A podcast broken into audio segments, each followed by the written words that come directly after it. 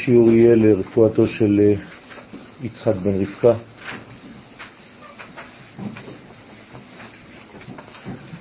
בריא ושלם בעזרת השם.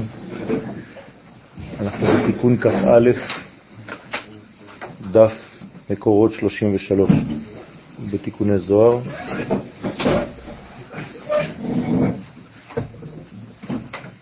רבי שמעון בר יוחאי מדבר בקולו של משה רבנו, כלומר משה רבנו מדבר דרך גרונו של רבי שמעון, ומה שעכשיו נקרא הוא בעצם מה שמשה רבנו, ראיה מאמנה, אומר דרך רבי שמעון. פתח ואמר, משה רבנו סוד טעם זרקה, הוא שכינתה קדישה, כלומר הטעם בטעמים של קריאת התורה של זרקה, רמז לשכינה. ואמר משה כלפי השכינה, משה עכשיו מדבר עם השכינה, אנחנו יודעים שמשה הוא בעלה דמטרוניתא, כלומר המיקום של משה בספירות הוא כמו זעיר אנפין, והשכינה כמובן היא מלכות, לכן זעיר אנפין מדבר אל אשתו כביכול, משה רבנו מדבר עם השכינה, עם כנסת ישראל, שקול משה כנגד כל ישראל, כל ישראל זה המלכות, זה השכינה, זה נשמת האומה, ומשה רבנו עכשיו מתייחס אליה, ואומר לה, אנט היא קירתא קדישא דקודשא בריחו. את קלע הקדושה של הקדוש ברוך הוא שהוא זעיר אנפין. זאת אומרת שזעיר אנפין משתמש בך כמו קלע. דבח איזדרי קוטלת אבנין דאינון סגולתא. אתם יודעים שהקלע, צורתו כלי, שמניחים בקלע אבנים וזורקים אותם. לכן הטעם זרקה מלשון זריקה, השלכה, וכאן הקדוש ברוך הוא מניח כביכול אבנים בקלע של המלכות, ודרך הקלע הזה הוא בעצם מתבטא. לזרוק אבנים כאן זה בעצם ביטוי, זה גילוי. אבן זה בניין, זה אף ובן, וזה גם עניין של אותיות ומילים. אבנים בונות בתים, כל אות נקראת אבן, ולכן אומר משה רבנו, דרך אותה שכינה נזרקו מלמעלה שלוש אבנים, שהם כשלוש נקודות של הטעם סגולטה. כן, סגולטה זה הפך הסגול, זה ככה. שלוש אבנים בצורה כזאת. תלת אבנין יקירין, והם שלוש אבנים יקרות. הוא מפרש, דאינון תלת אבהן, שהם סוד שלושה אבות, חסד, גבורה, תפארת. נשים לב שעדיין זה לא בסגול, הרי סגול זה חסד, בניקוד. סגולתה זה בקטר. זאת אומרת שכאן מתייחסים לשורש של אברהם, יצחק ויעקב, ולא לאברהם, יצחק ויעקב כשהם כבר בגילוי. רוצה לומר, שלוש אבנים הם סוד השפע שנזרק ונמשך אל השכינה מחסד גבורה תפארת דזעיר אנפין. ואמר משה לשכינה, הגם שאת למטה מחסד גבורה תפארת, שהרי השכינה היא למטה, מג' אבות, ומקבלת מהם את השפע למרות שאת למטה, אבל ואנת אבן יקרה על כולהו. לפעמים כשאת עולה בסוד עליית מן לאבא, אז את אבן יקרה למעלה מחסד גבורה תפארת בזעיר אנפין, ולמעלה מהבינה. זאת אומרת שהמלכות כל כך גמישה, שהיא מסוגלת לעלות למדרגות שאפילו המדרגות העליונות שאין להם את העליות הללו, ואינן זזות ממקומן, בגלל הגמישות שיש בה בשכינה, שהרי היא לא מחשיבה את עצמה לכלום ואין לה כלום מעצמה, אז אם אין לה כלום מעצמה היא מאוד גמישה. ולכן היא יכולה לעלות אפילו עד המדרגה של הקטר. זאת אומרת, אפילו למעלה מהבינה, יותר מקטר דזעיר אנפין. זאת אומרת שהיא עולה לחוכמה. אז המלכות עולה בעצם למי שייסד אותה, בזכות הגמישות הזאת. ושמה היא בעצם גם נקראת אבן יקרה, יותר יקרה מכל האבנים שדיברנו עליהם עד עכשיו. תגה ברשע דכולהו, ואת קטר בראש כולם. ולכן המלכות הופכת להיות בעצם קטר אחד גדול, כי המדרגה הראשונה של היש היא חוכמה.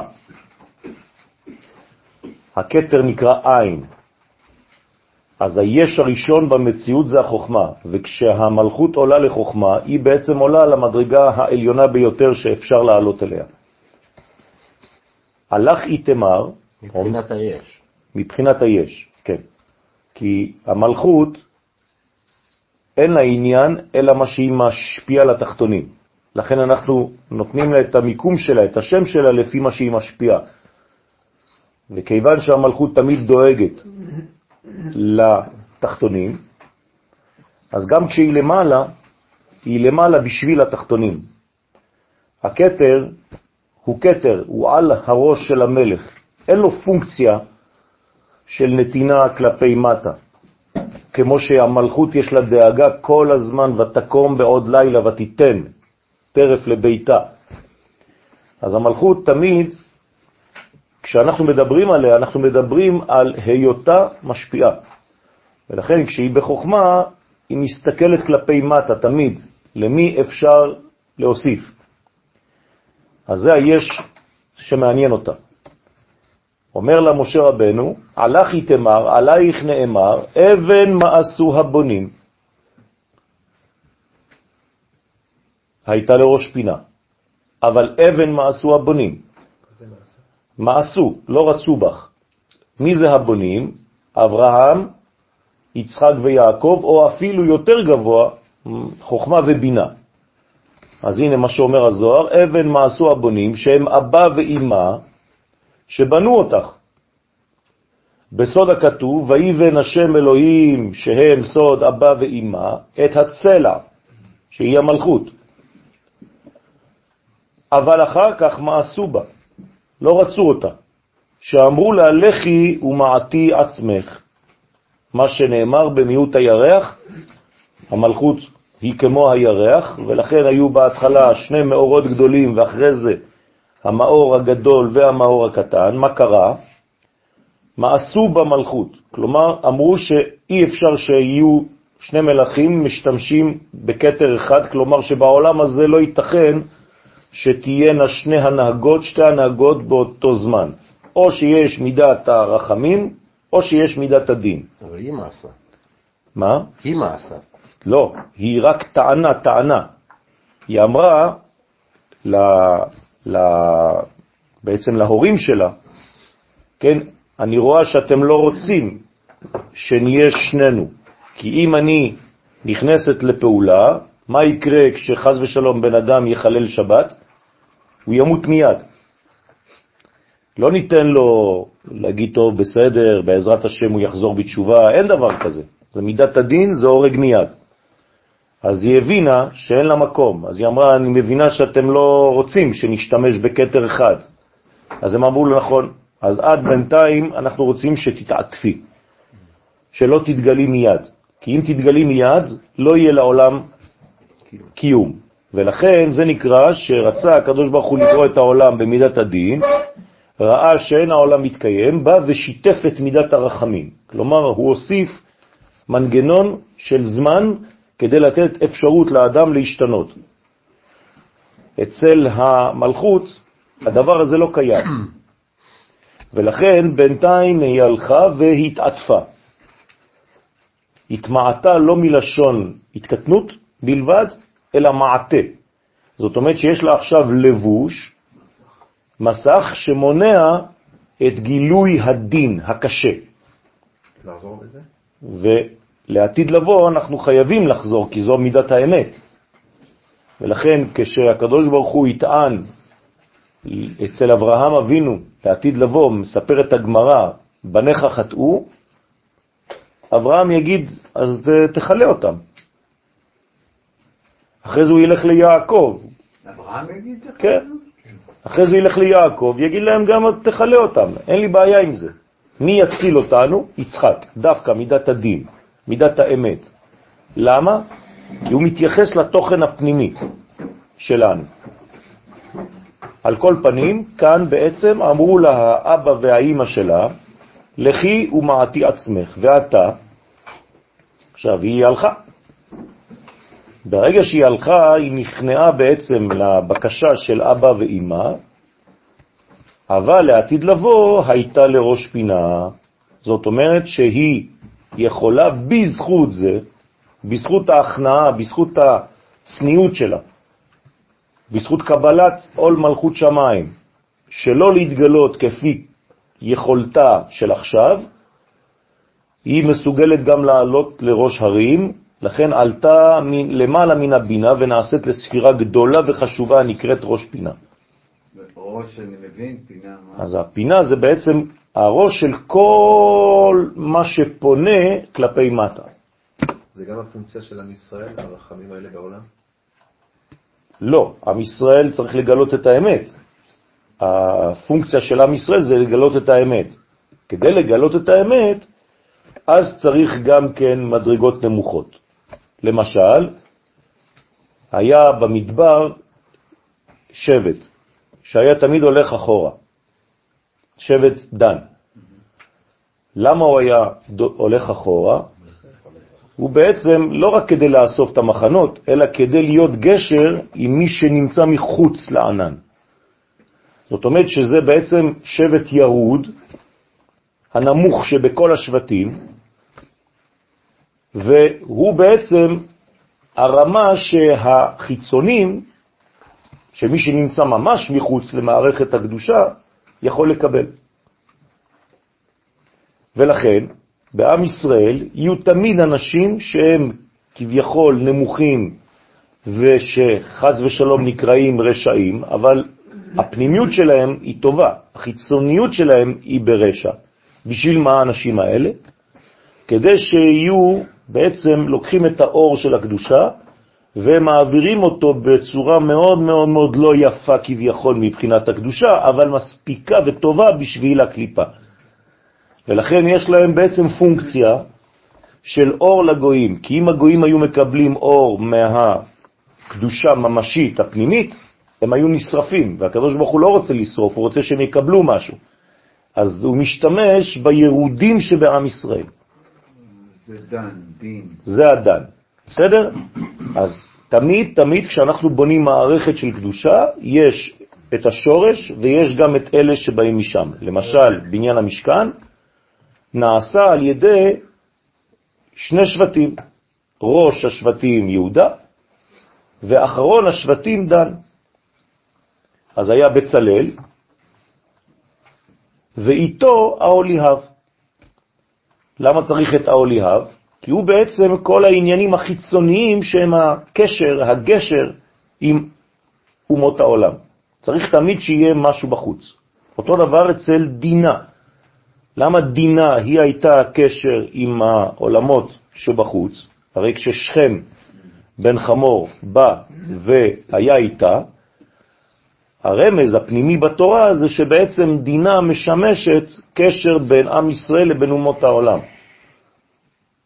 ולכן, כמובן שהקשר הזה לא צלח באותה תקופה, אבל תמיד זה חוזר על אותו רעיון. אז, אז דינה זה קשר מהם אלינו פנימה, נכון. דן ממנו, נכון, מאיתנו. אותו דבר, אותו דבר, גם, גם וגם. כלומר, נותנים ומקבלים, זה בעצם יחס אל מה שמחוץ למערכת. אז תמיד, תמיד, תמיד יש לנו מנגנון כזה, כמו האור בגוף האדם. מה? בגבולות, כאילו. בגבולות. זו פונקציה הכי חשובה. נכון, זה פונקציה חשובה, ולכן זה לא הכי חשובה. צריך את כל המערכת, כי אם אין לו מהשורש, מה הוא יעביר? אז כולם חשובים, אבל אנחנו צריכים להבין, תמיד, אתם רואים שיש לנו בעצם שתי מצלמות. מצלמה אחת, אם אתה מסתכל, אתה אומר, זה האחרון שבשבטים, כן? הוא אפילו לא בא מאימא, הוא בא משפחה. ולמרות זאת, כן, יש לו פונקציה מאוד מאוד חשובה בתוך המערכת שנקראת בית ישראל. איך עמלק הצליח לקחת אותם? בגלל ש... יפה, בגלל שיש מערכת ששם יש סכנה. אם הדבר הזה, אם הפונקציה הזאת לא משמשת ממש, והם בעצם מורידים את הדברים כלפי חוץ, אז יש בליעה. למשל, שבתאי צבי, שם רשעים ירכב, עשה את העבודה הזאת בכוונה תחילה. כלומר, הוא אמר שהוא יוריד את כל המערכת של הקדושה, יחטא, כדי להגיע למדרגה הזאת. ברגע שאתה עושה את זה בכוונה תחילה, בולעים אותך. אבל ברגע שהדין בא ממילא, וכשהדברים באים ממילא, ולא בכוונה תחילה, זאת אומרת שעם ישראל הוא קדוש מבפנים, אבל האווירה הכוללת העולמית מחטיאה אותו, אז שם זה בעצם ירידה לצורך ליקוטי ניצוצות. בסדר? לא מדרגה, מדרגה העליונה, ש, שפונה כלפי מטה, שנותנת לכל הספירות התחתונות. בסדר? שעלתה למעלה מן הבינה ונעשית לספירה גדולה וחשובה, נקראת ראש פינה.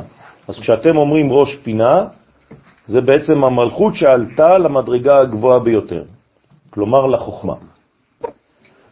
וגם עליך אמר יעקב, עלייך אמר יעקב, על המלכות, והאבן הזאת היא השכינה, היא אבן יקרה, האבן הזאת, כשהוא קם בבוקר, נכון? משינתו, אחרי חלומו, הרי הוא הניח אבנים ברבים, וכשהוא קם בבוקר, הוא מתייחס לאבן, אבן אחת, יקרה, אשר שמתי מצבה, אשר תיקנתיה והעמדתי אותה על עמדה על ידי תפילת ערבית.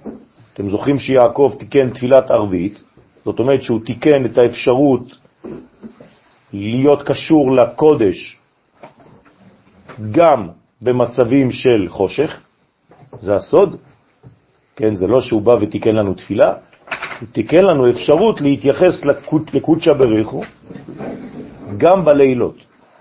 כלומר, לשמור על אמונתך בלילות. זה יעקב. לכן הוא תיקן תפילת ערבית. אז מה הוא אומר?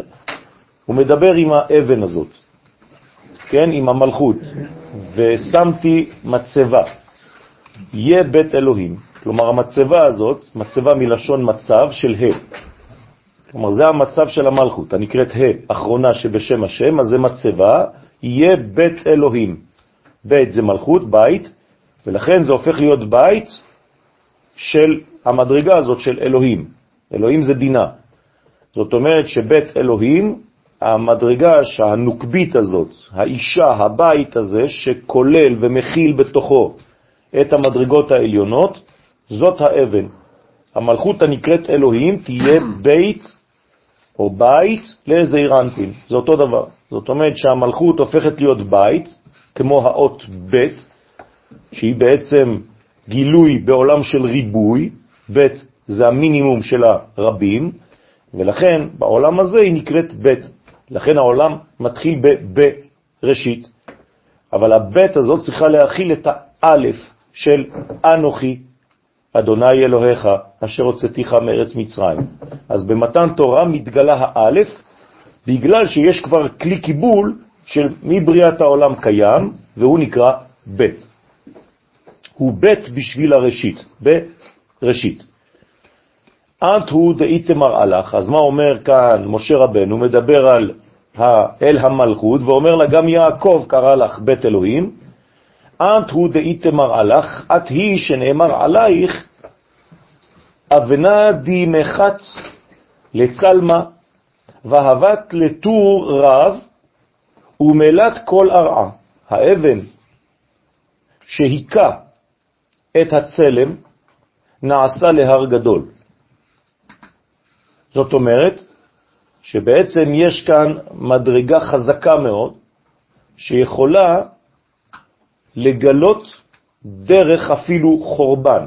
יכולה להכות במדרגות של הקליפה ולהפוך בעצם את הקליפה להר גדול מלשון של שבירת הקליפה, של הצלם, אבל מצד הקדושה אותו דבר, יש הקאה, וכאן זה עניין של הר גדול של בניין, ומלאה את כל הארץ. זאת אומרת, המלכות הזאת באה ומגלה את הצלם, והופכת בעצם לגילוי אחד גדול, להר גדול, וממלאה את כל הארץ.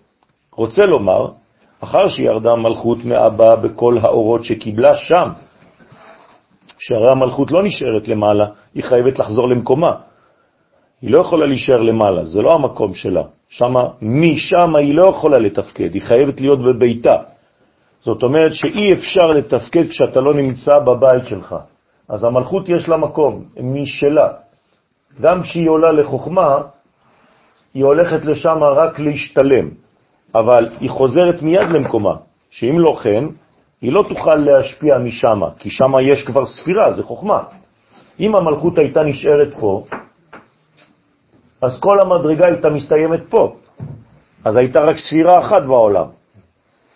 נכון? אז אי אפשר, צריך את כל הספירות, בינה, חסד, גבורה, תפארת, נצח, הוד, יסוד ומלכות. אז מה היא עושה? היא הולכת להשתלם, ללמוד מה קורה שם בעולמות העליונים, אבל מיד אחר כך היא חוזרת למקומה, עם מה? עם כל האורות שהיא קיבלה. על ידי זה היא יכולה להכניע ולמחות את הצלם.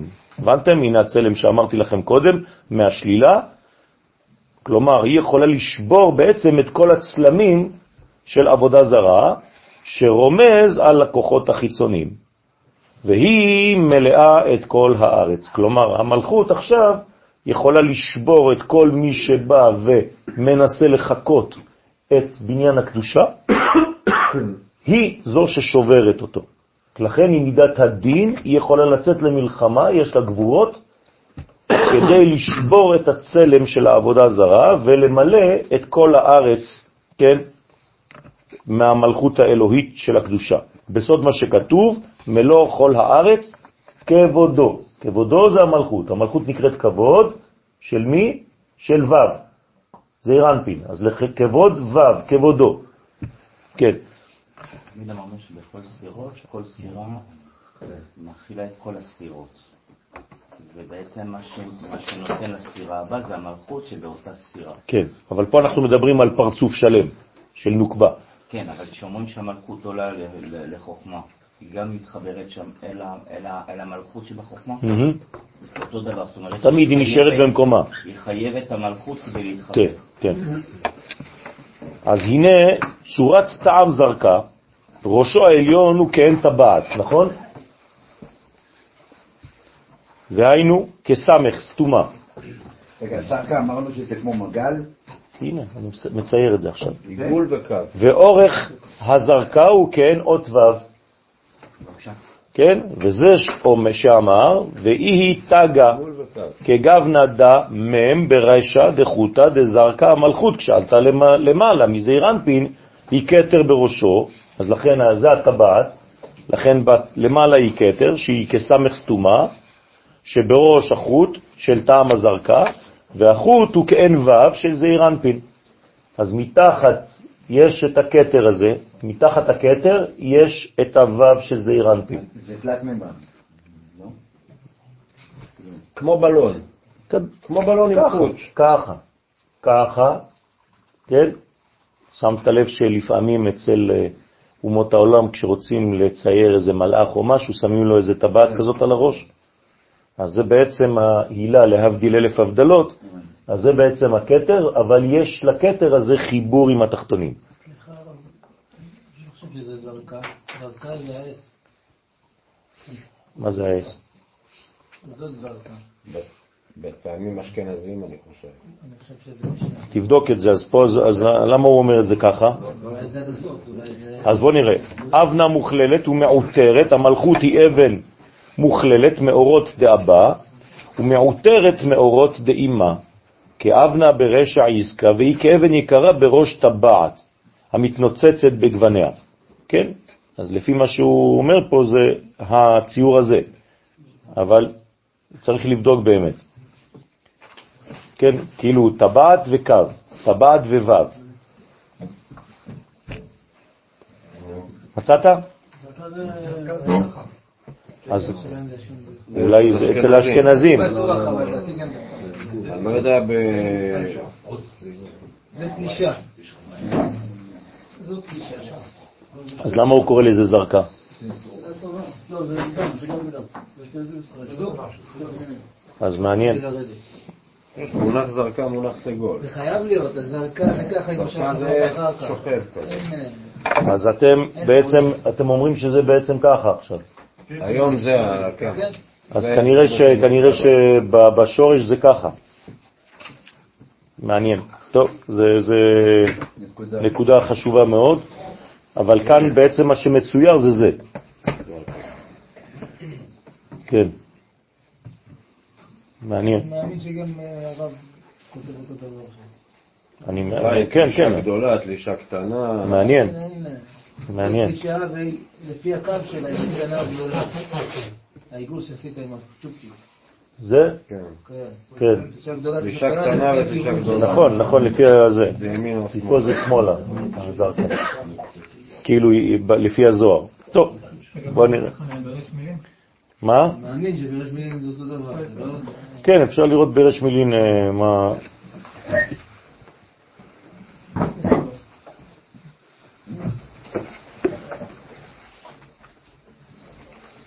עושים בלאגן. לא, זה חשוב מאוד. דיוק, דיוק.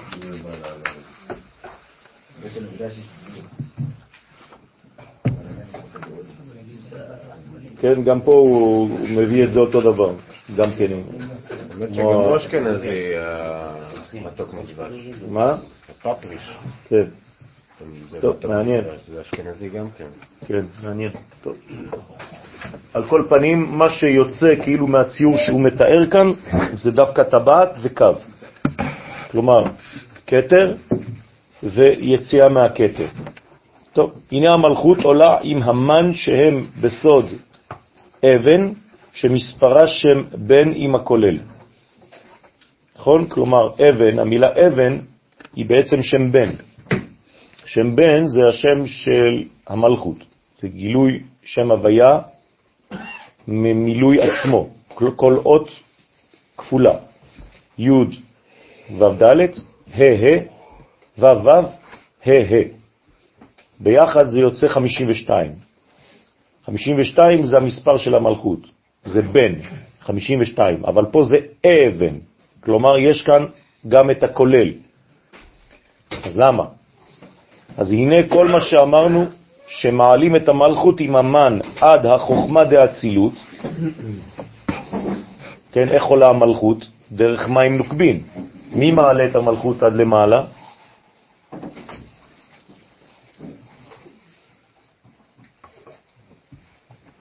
אה? עם ישראל. היא לא עולה לבד. יש כאן למטה רצון. רצון לקבל מה? חוכמה. כשאתה מבקש וכוננו מאיתך חוכמה, מה אתה עושה באותו רגע? מה קורה? המלכות שלך, או המלכות הכוללת, עולה עד למעלה. היא חייבת ללכת לקבל מלמעלה, היא אין לה כלום. אז כל פעם שאתה מבקש משהו. כל התפילה שלנו היא במלכות, נכון? תפילה זה מלכות. ברגע שאתה מבקש מהמלכות משהו, זה הדלת. כל פעם אתה אומר, למשל, רפאנו השם ונרפא. מה עושה המלכות? עולה למקום ששם נותנים רפואה. כשאתה מבקש ממנה, חוננו מאיתך חוכמה, בינה, דעת, אז היא הולכת ועושה את כל הסיבובים, שלחו אותי, תביאו לי. חוכמה תביאו לי, בינה תביאו לי דעת, אני מחזירה את זה למי שביקש למטה. לכן חשוב מאוד לכוון כל פעם שאתה מדבר, שאתה יודע שבעצם יש שליח שלך, כמו אימא, שאתה מבקש ממנה כסף, מה היא עושה? היא הולכת לאבא. תביא לי 20 שקל בשביל הילד. למה הוא לא בא לבקש ממני? הוא מתבייש. אז הוא מבקש מאימא. אז אותו דבר כביכול, כן, רק לצייר לכם את הציור, אנחנו מבקשים בעצם מהאימא, והיא המתווכת בינינו לבין אבא. לכן זה המלכות, זה האיש קשר תמיד שעושה את נכון. נכון, אמרנו שהמלכות היא ענייה נכון. נכון. השאלה היא, היא ענייה כי היא האיש קשר, או היא האיש קשר כי היא ענייה? לא, היא ענייה בגלל שזה הטבע שלה. היא, אין לה מעצמה מה לתת, היא תמיד הולכת לבקש מכולם. אז בגלל שזה הטבע שלה... זה הטבע שלה. זה, בגלל זה, זה מאפשר לה להיות האיש קשר. נכון, אבל בגלל זה היא גם הכי עשירה, כמובן. כי היא מקבלת מכולם, כולם. והיא יכולה לעלות לכל הקומות. כלומר, יש כאן כאן עניין של ענבה. מי שמחשיב עצמו כעין, הוא בעצם העני הכי גדול. לכן היא נקראת גם עני. בסדר? בגלל שהיא בעצם עין, והאיש משה ענב מאוד. זאת אומרת שהוא בעצם חי במדרגה של ענבה כל כך גדולה שהוא יכול לקבל מכל הקומות. הרי מה קורה לאדם שהוא לא ענב? הוא לא יכול לקבל. כל פעם שמישהו בא ואומר לו משהו, מה הוא אומר? לא, אני יודע, מה אתה בא ללמד אותי? אין לי מה ללמוד, לא מזה ולא מזה ולא מזה ולא מזה. הוא גם לא שואל כבר. הוא מתבייש, יגיד מה יחשבו עליי שאני לא יודע, אני לא יכול לשאול אפילו שאלה. אז הוא סגור בתוך מערכת שהוא בנה לעצמו, שהיא שלילה ממש של כל המדרגות. לכן לא צריך להתבייש לשאול, בכל קומה שלא תהיה, לא חשוב, גם אם אתה הרב הכי גדול, גם אתה יכול לשאול שאלות. תמיד יש יותר גדול. ואחד אית בישראל משכילים בחוכמה, וכשיש בישראל משכילים בחוכמה, רוצה לומר שהשיגו בתורתם ובכוונתם את החוכמה דאצילות, כן? כלומר, חכמי ישראל, שיש להם בעצם חוכמה, והחוכמה מקבילה לאיזה עולם? אצילות. לכן אדם חכם הוא בעצם חי באצילות, כלומר הוא תמיד בצל האלף. דאי היא יוד מחשבה עילאה, ולכן זאת היוד. היוד היא בעצם המחשבה העליונה, היא האצילות, היא החוכמה בספירות. לכן האות יוד היא חייבת להיות בעולם האצילות, היא השורש לכל האותיות. אז לכן היא נקראת יוד עילאה, שהיא סוד אות יוד דשם הוויה, והיא מחשבה עליונה. אז לכן המחשבה שלנו דומה לאות יוד, נקודה שאפשר לפתח אותה. איפה היא נמצאת אותה מחשבה? במוח. אז לכן היא מחשבה עליונה שבמוח, כנגד מחשבה תחתונה שבלב. אז יש מחשבה עליונה במוח ומחשבה תחתונה בלב, כלומר ברגש. אז יש שכל ויש רגש, וצריך שני יהודים כאלה, שתי יהודים. יד אין לזרקה לה, להי אבנה דאי בת יחידה, להוא אתר דאית גזרת. אלו המשכילים, כן, חכמי ישראל, שהם נקראים גם כן משכילים, בגלל שיש להם שכל. והשכל הזה, זה לא שכל אה, סתם, אה, אה, אה, איך אני אגיד, שכל, אה, לא ידע מבחינה אינטלקטואלית בלבד, אלא ידיעה פנימית של הדבר. כלומר שכשהוא מדבר, הוא הופך להיות גוף אחד עם מה שהוא אומר, כמו נגן. נגן אמיתי הוא לא מנגן, הכלי שלו הוא חלק ממנו. מנגן אותו. את, את, אתם מבינים? זאת אומרת, זה כל כך טבעי שהוא לא מנגן בכלי, הוא הופך להיות עצמו הכלי. זה נגן אמיתי, ככה אפשר לראות. מה? אני כינור. כן, זה לא אני מנגן בכינור, אני כינור. אותו דבר, כן, אז אותו דבר בעניין של הלימוד. יש אנשים שהם לומדים, ויש אנשים שהם הדבר שהם לומדים. זה לא אותו דבר. יש אנשים שחוזרים ואומרים מילים שהם קראו בספרים, ויש אנשים שחווים את החוויה הזאת, הם חיים אותה. וכשהם ישדרו לך, אתה לא תלמד ממה שהם למדו, הם פשוט מספרים לך איפה הם חיים. זאת אומרת שהוא בבחינה של אצילות בנושא הזה, בדיוק, הכ- הכל בהיר לו שם. נכון. הוא רואה את הדברים באופן בהיר. הבעיה זה איך לתרגם את זה לאנשים שלא רואים. אז הוא מצייר להם את זה בכל מיני דימויים, ולכן הוא צריך שיהיה לו גם כן דמיון מפותח מאוד כדי לתת דוגמאות שיוכלו להיות מקובלות לבן אדם שהוא מדבר איתו. אז הוא מצייר לו לפי הרמה, לפי הגיל, לפי המצב שהוא נמצא בו, הוא מוריד לו כביכול, מלביש לו את זה בלבושים. לכן כל התורה היא בעצם אצילות, והקדוש ברוך הוא עשה אותה אותו דבר, סיפר לנו סיפורים. מי שנעצר בסיפור התורני, אז יש לו בעיה עם הדבר הזה, כי הוא לא מבין מה המסר הפנימי שדרך הסיפור. הנה, לכן המשכילים יודעים לזרוק ולהעלות את אבן זו שהיא בת יחידה עם הבירורים בסודמן לאותו מקום שנחצבה משם והיא החוכמה. אז הם תמיד עושים בעצם עליות וירידות, ירידות ועליות, עליות וירידות. אז הם כל הזמן נוסעים כמו הסולם של יעקב, ממעלה למטה, ממטה למעלה, ומעבירים בעצם את המסרים. בעצם הכי, הכי מקביל לחוכמה זה באמת, זה המלכות, כי היא כוללת וגם הוא כולל... הכי, הכי מגביל או מקביל? מקביל. אה, מקביל, כן. זה... נכון, נכון. אני מרגיש שהמלכות יותר קרובה לחוכמה מאשר נכון, הבינה. נכון. כי היא כוללת נכון, כוללת. אבל בינה זה גם אה, מלכות. מלכות שלו. אבל אתה צודק שלמטה, איך נקראת המלכות? חוכמה תתאה. היא חוכמתו של שלמה המלך למשל. והחוכמה למעלה נקראת חוכמה עליונה. זאת אומרת שכשהמלכות נמצאת בחוכמה זה חוכמה עליונה, כשהיא יורדת למטה היא נקראת חוכמה תחתונה. לא תחתונה בחשיבות שלה, אלא במיקום שלה, אבל היא גם מסוגלת להעביר. אדם שמדבר בקומת האצילות ואנשים לא מבינים אותו, אז הוא לא עשה כלום. אז קשה. לכן הגאולה תבוא רק מהאור הזה, של גילוי האצילות. אבל כשהאצילות תוכל להתקבל בעולם שלנו, ולכן צריכים להכין, להכשיר את הכלים האלה.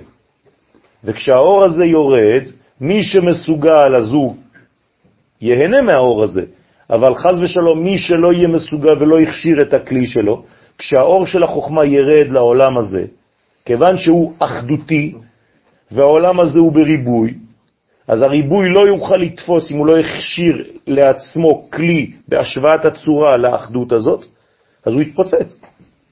אז יש חז ושלום אנשים בזמן הגאולה שהתפוצצו. אז אתה אומר שגם שמאל וגם ימין לא, לא יסודו כל כך. כן, אז צריך לעשות אחדות כדי לקבל את האחד. אם אין אחדות למטה, אי אפשר לקבל את האחד. ולכן בהר סיני, אם לא היינו אחד ולא היה חסר, אם היה חסר אחד, לא היינו מקבלים את התורה. כולם היו. בסדר? זה, זה כלי, כן. בגלל זה על יעקב כתוב, זה ממש כל כך יפה עם יעקב, ירדו נפש, לא כתוב נפשות. כן. מה הכוונה היא? נפשות זה ריבוי, זה פיזור. כן, נכון. 70 נפש, נכון. בפורים אנחנו בבינה. סליחה, בכיפורים, כן, אנחנו בבינה. בפורים אנחנו עד דלא ידע. זה, זה, זה יסוד דאבא. שמתגלה דרך מרדכי, זה, זה המגילה, מדרגה אחרת. אמרת שבמתן תורה היינו, בהר סיני היינו צריכים להיות כולם ביחד. כן. זה גם כולל הערב רב? שאלה טובה, שאלה טובה.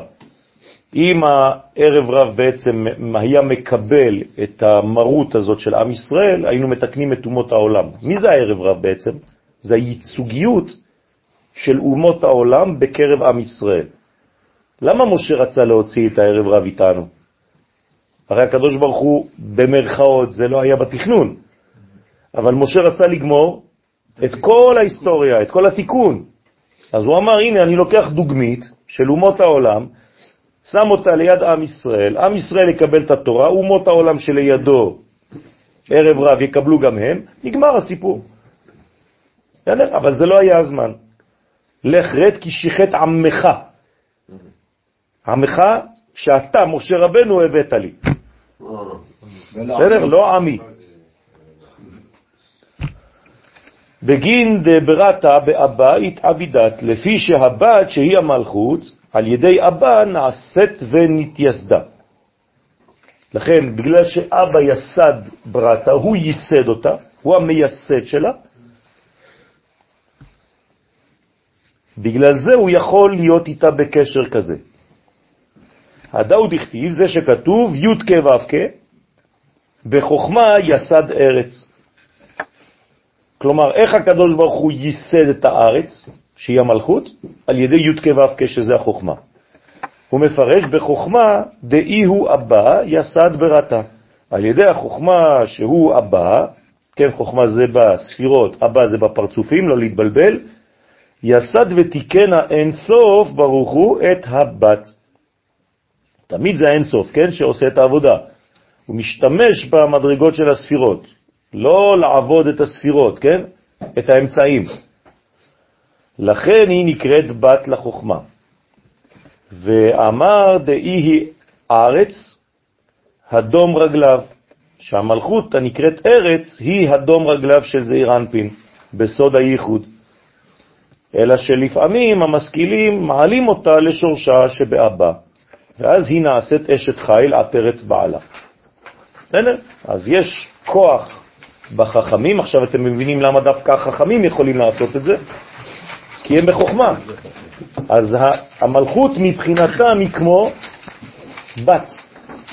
כלומר, איש חכם בעם ישראל, אדם חכם, תלמיד חכם, הוא מסוגל לקחת את המלכות ולהתייחס אליה כמו הבת שלו. ועתה מפרש את טעם זרקה, ואמר, והוא חוט דילה אי וו, אותו החוט שהוא אורך הזרקה, שהוא כאין אות וו, דשם הוויה, שהוא סוד זעיר אנפין, דאבנה דאי תגע על רשא, כי האבן, דהיינו המלכות, היא כתר ועטרה על ראש זעיר אנפין. והיינו עטרה דספר תורה, כי זה אירנפין הוא סוד התורה שבכתב, נכון? ובגינה יתאמר בשבילה נאמר, במסכת אבות, כן? ודאיש תמש בתגה חלף. נכון? ככה כתוב בפרק א', משנה י"ג. מי שרוצה להמשיך שפע דרך המלכות לצורך עצמו, הוא חולף ועובר מן העולם. בסדר? דהשתמש בתגה, חלף. כלומר, אם אתה חושב שהמלכות היא בשבילך, היא המלכות שלי, חס ושלום, ולא של הקדוש ברוך הוא, אז הוא חולף ועובר מן העולם. זאת אומרת, הוא לקח את הכוח, האנרגיה הזאת, האלוהית, בשביל עצמו. זה נקרא רשע. צריך להיזהר מאוד. הוא משתמש בקטר העליון של הקדוש ברוך הוא לצורך כבודו, שלו, וזה אסור. אי הוא קטר תורה ודאי, המלכות היא קטר לזעירנפין הנקרא תורה ודאי. ואמר דתלת קטרין אינון כי שלושה קטרים הם במלכות. היא נקראת קטר תורה מצד התפארת, וקטר כהונה מצד החסד, וקטר מלכות מצד הגבורה. אז לכן זה הסגולטה, כן, שדיברנו עליו מקודם שלוש נקודות, אז יש לנו קטר תורה למעלה, קטר כהונה בצד ימין, כי הימין זה חסד, הכהן זה בחסד, וקטר מלכות בצד שמאל. וקטר תורה על גביו, לכן למעלה זה מעל כולם זה קטר תורה. כהונה זה בצד ימין? כן, כהונה זה חסד, תמיד. והארון הוא לא בצד שמאל? לא, הוא בצד ימין, הוא מתגלה למטה בשמאל. כן, אבל השורש שלו זה בחסד, נכון? כמובן, גדולה תורה יותר מן הכהונה ומן המלכות, ולכן שם גם כן בפרקי אבות, משנה ו', פרק ו', גדולה תורה יותר מן הכהונה ומן המלכות. אז לכן יש לך כתר תורה מעל כולם, כתר כהונה וכתר מלכות. רוצה לומר, המלכות מצד התפארת, שהוא כתר תורה, שהיא כוללת את החסד שהוא כתר כהונה, ואת הגבורה שהיא כתר מלכות. אז עד, עוד פעם הוא מסמן לנו כאן, לפי מה שהוא כותב, שהטעם הוא הטעם שציירנו כאן דווקא, נכון? כתר וקו של זעיר אנפין. צריך להבין למה. כדי להבין את המאמר הבא, נקדים בעזרת השם מה שמובא בעץ חיים, וזה לשונו. הספירות הם אור ישר ואור חוזר. כלומר, מנגנון שהאין סוף ברוך הוא ברא, כדי להיות מתווכים בין העליונים לבין התחתונים. אז זה נקרא אור ישר ואור חוזר. קדוש ברוך הוא שולח לנו אורות, ואנחנו מחזירים עדים, וככה אנחנו בונים בעצם את הכלים. והוא כי האין סוף ברוך הוא האציל עשר ספירות מלמעלה למטה. כן? דהיינו, מקטר עד מלכות. וחזר עוד בעת שובו אל מקורו, כי האציל עוד עשר ספירות אחרות מלמטה למעלה. כתר במלכות, כלומר, סדר הפוך. כלומר, יש כתר למעלה ויש כתר למטה. כשהוא יורד כביכול לעולמנו, אז הכתר הוא למעלה והמלכות למטה, אבל כשחזרה הוא חוזר, אז הוא מתחיל תמיד בכתר. יוצא שהכתר עכשיו הוא בחלק התחתון המלכות, ולמעלה בכתר זה כבר מלכות. אז לכן צריך להסתכל אם אתה מדבר על אור ישר, או אם אתה מדבר על אור חוזר. בסדר? וחוכמה ביסוד עד מלכות בכתר. כלומר, איפה נמצאת החוכמה לפי זה? ביסוד, נכון? נכון. אני כותב לכם את זה עכשיו. כתר, חוכמה, בינה, חסד, גבורה, תפארת, נצח, הוד, יסוד, מלכות. פה זה הופך להיות כתר, חוכמה, כן? בינה, חסד, גבורה, תפארת, נצח, הוד, יסוד, מלכות. מלכות. אז אתם רואים שהחוכמה היא תמיד ביסוד. אז זה מה שהוא רוצה לומר לנו כאן. אז ביסוד עד מלכות בכתר, ומלכות היא בכתר. וזה סוד נעוץ סופן בתחילתן, ותחילתן בסופן. וזה סוד שתי יהודין שבאלף. עכשיו, אנחנו מבינים מאיפה בא היוד העליונה באלף והיוד התחתונה באלף. היוד העליונה באלף היא פה. זה החוכמה. והיוד התחתונה באלף היא פה, אותו דבר, בחוכמה מצד הפוך, חוכמת התאה. אז יש לנו חוכמה עליונה, חוכמה תחתונה. זה אה, אותה יוד בעצם שבשורש ובתוצאה, ופה בעצם יש לנו בעצם את הספירות שמחברות.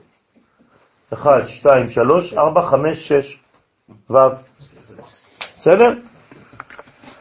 וזה שאמר, והי... לא כוללות את ה... סליחה, לא כוללות את המלכות והכתר. נכון, כי אמרנו שהמלכות והכתר, הכתר הוא למעלה מהראש של המלך. נכון. נכון? כתר הוא מוריד אותו בלילה. את הראש שלו הוא לא יכול להוריד.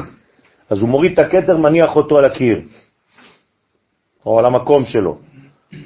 אז זה אותו דבר. אז בעצם איפה היש הראשון, לכן קראנו לזה יש ראשון, החוכמה. כן, אז זה חי. חוכמה ויש, יוד, יסוד.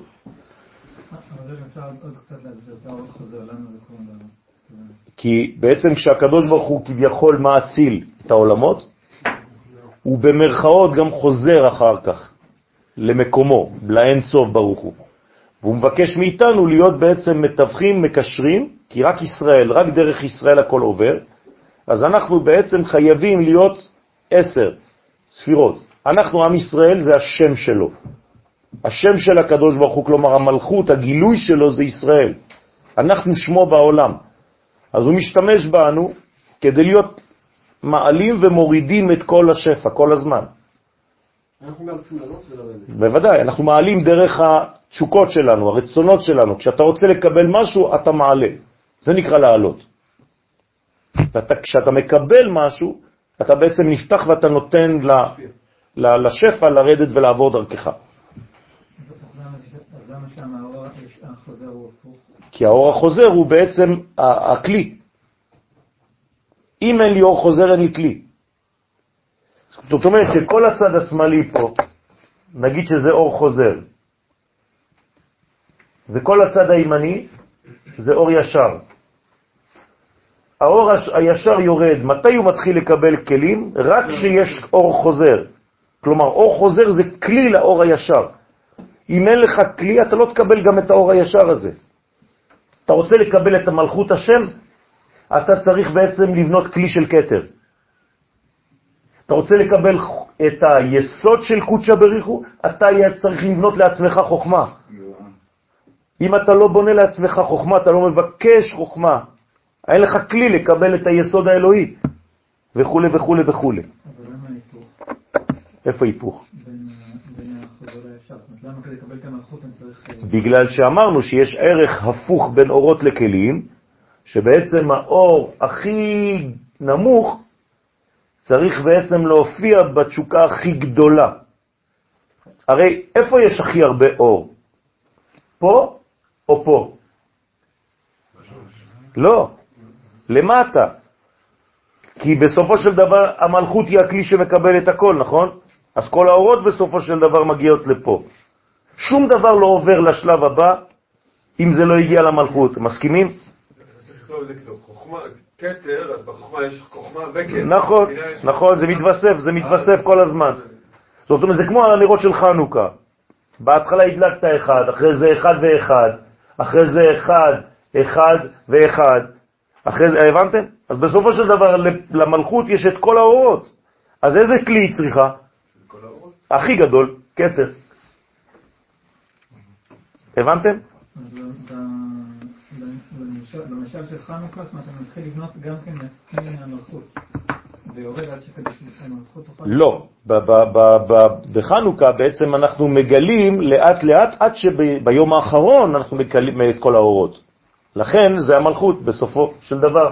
היום האחרון של חנוכה זה פה, שם יש לך את כל האורות.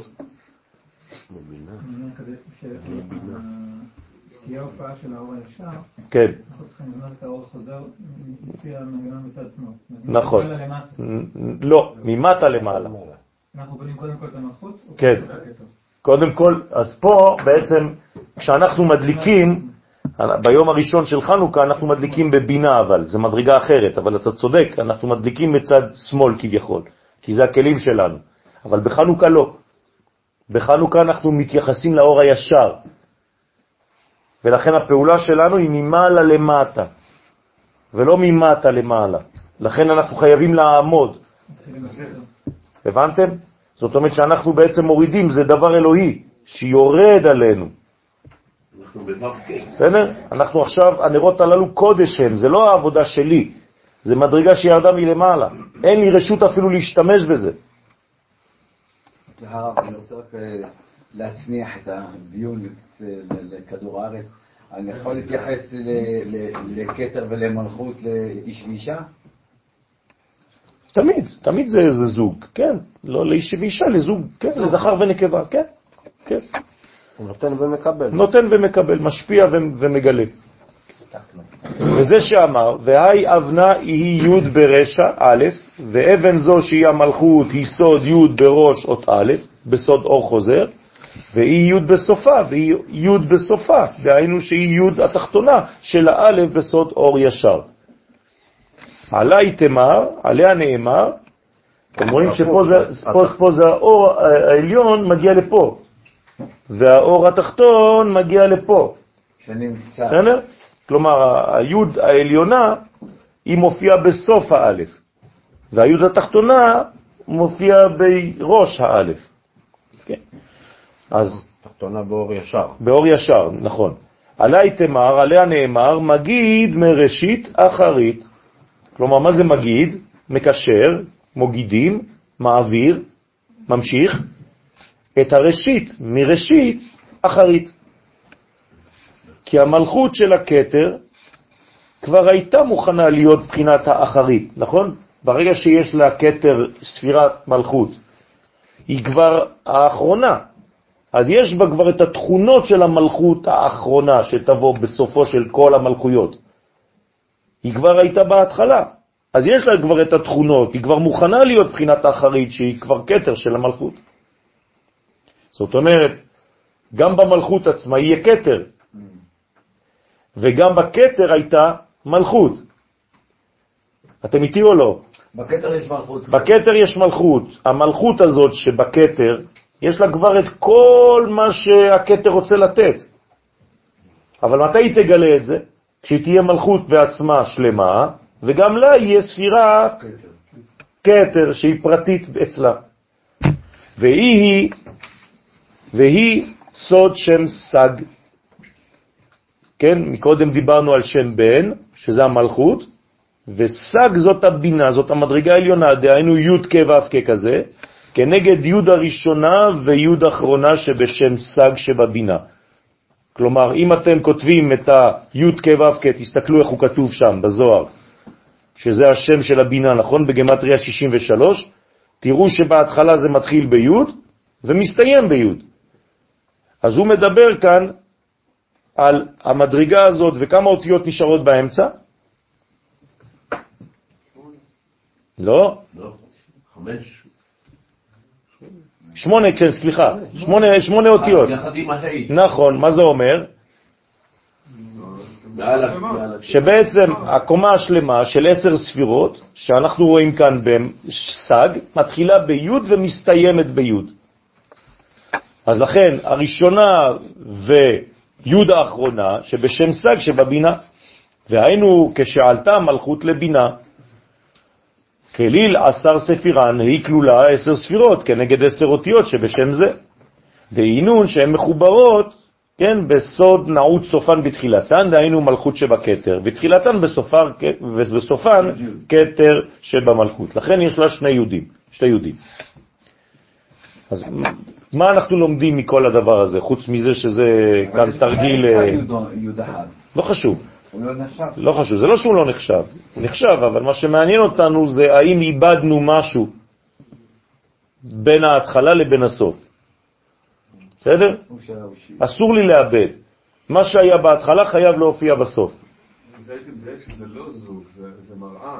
זה- זה כן. כן, נכון, אבל גם בזוגיות זה מראה. אבל יש לך. אה, מימין, משיכה משמאל, יש לך... בסדר, אבל, אבל, וביצוע. אבל, אבל האמת שהאישה האישה היא רק מראה לגבר, בכלל, בצורה כללית. עדיין, ההסתכלות היא שונה. זה שהיא מראה לו ומחדדת לו זה בסדר, אבל ההסתכלות, ה- נכון, נכון, נכון. החוויה היא שונה. כן, כן, נכון. הרב, אני מבין שזה בדיוק מה שהסברת לפני כן, את האלף, נכון? כן, אבל מה זה אומר? מה, מה כל התרגיל הזה? מה, זה ספורט? מה אנחנו עושים לא, פה? מה רוצה לומר לנו הזוהר פה? מה הוא מלמד אותנו מההתחלה? זרימת הכוחות בהשפעות. של מה? מה, מה, זה, מה, זה, מה זה בא לעזור לנו? מה, מה, מה אכפת לי שאני יודע את כל התהליך עכשיו? יש יכולת ל... ללמ- ללמטה, לתחתונים. לדעת מה מה תוכל. ככה, ל- לעלות למעלה, או לקחת משהו שהוא טמון למטה ולשים אותו למעלה. מה זאת אומרת? מה, אתה, לוקח כוסות, אתה, מניח אותם על הגג? מה זה, מה זה אומר? במציאות הפשוטה יש עומק. יפה מאוד. ומה מה העומק הזה אומר? יפה, זאת אומרת שהעולם שלנו בעצם הוא משקף את כל מה שיש בעולמות העליונים.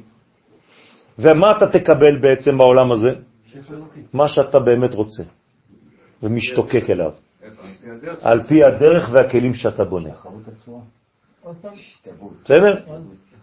אם אתה משווה את הצורה שלך, אתה באמת רוצה לקבל מדרגה עליונה, אם אתה בונה כלי בשביל לקבל את הדבר הזה, אתה תקבל את הדבר. אז אני לא באמת רוצה. או שאתה לא יודע לרצות, או שאתה לא בונה את הכלי, וזה העניין של, של הכלים. זאת אומרת, אם היינו יודעים לבנות כלי, הרי האור קיים, נכון? רק הוא לא מתגלה. עכשיו, זה מדובר בכל הדברים. נבואה יש לנו? אנחנו נביאים, בשורש נבראנו כנביאים. למה אתה לא נביא? כי אתה לא יודע לבנות את הכלים שלך, שכחנו מה זה. החושים שלנו כהים, אנחנו לא יודעים לבנות את הכלי לנבואה, אבל זה מתחדש, זה יתחיל להתחדש, זה כבר מתחדש עכשיו, לאט לאט אנשים מתחילים לחלום, יותר ויותר. זאת אומרת שכשנבנה, כשעם ישראל ייבנה מחדש, יבנה את הכלים שלו מחדש, הוא יגלה. אותו דבר בפרנסה, אותו דבר בשפע, אותו דבר בבריאות. אנחנו לא צריכים שום רופא. היום אנחנו צריכים בתי חולים, הכל, למה? כי אנחנו לא יודעים להכשיר לעצמנו את הכלים של הבריאות. לא צריך שום דבר. לא נהיה חולים בכלל. נכון, נכון, נכון, יפה. לכן במתן תורה, מה קרה? כל הדברים האלה התבטלו. אפילו המוות התבטל, בילה המוות לנצח. אין מוות, אתה לא יכול למות. אם אתה מת, זאת אומרת שאתה בעצם לא בנית את הכלי של החיים. אין סיכוי שתמות. למה? הקדוש ברוך הוא מת? אם הוא חי, הוא ברא עולם של חיים. אז למה אנחנו מתים? כי ביום אכולך ממנו, כי אכלת אותה, כי אתה לא יודע. אבל אם לא היית אוכל בצורה כזאת, והיית אוכל מהחי הזה, היית חי. ואכל וחי לעולם. זה כתוב, אני לא ממציא פסוקים. זאת אומרת שכל פעם מחדש שאנחנו מגיעים למצב הזה שאנחנו. אה, בחוסר אה, התאמה. התאמה, זה כל פעם בחירה מחדש של לאכול את העץ מהטוב והרע לפני העץ החי. נכון, נכון. הכוח הוא מלמטה למעלה ומשמאל לימין, כן, אפשר לומר שממטה למעלה זה תמיד משמאל לימין. והאור חוזר. זה זה, זה, זה, מה שאמרת עכשיו זה אור אור חוזר. חוזר זה שמאל, נכון? כן,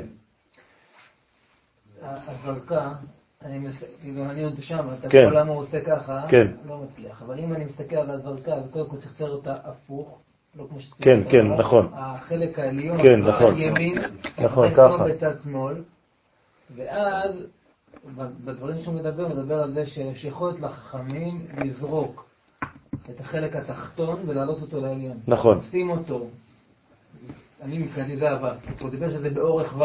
כן. לשים אותו בתחתון, שהוא בצד שמאל, פה, כן, ולזרוק אותו בסדר, אה, ימין. זאת הצורה. זרקה, אה, זה כמו גם- פה אני לא רואה את הוו. זה הוו. מה?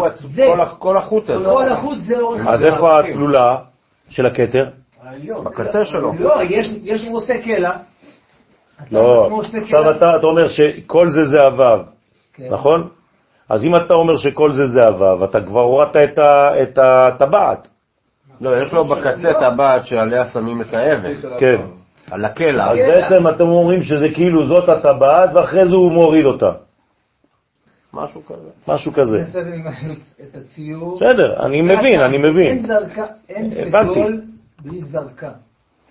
אין. אין טעם כזה. נכון. זה מה שהוא מסביר.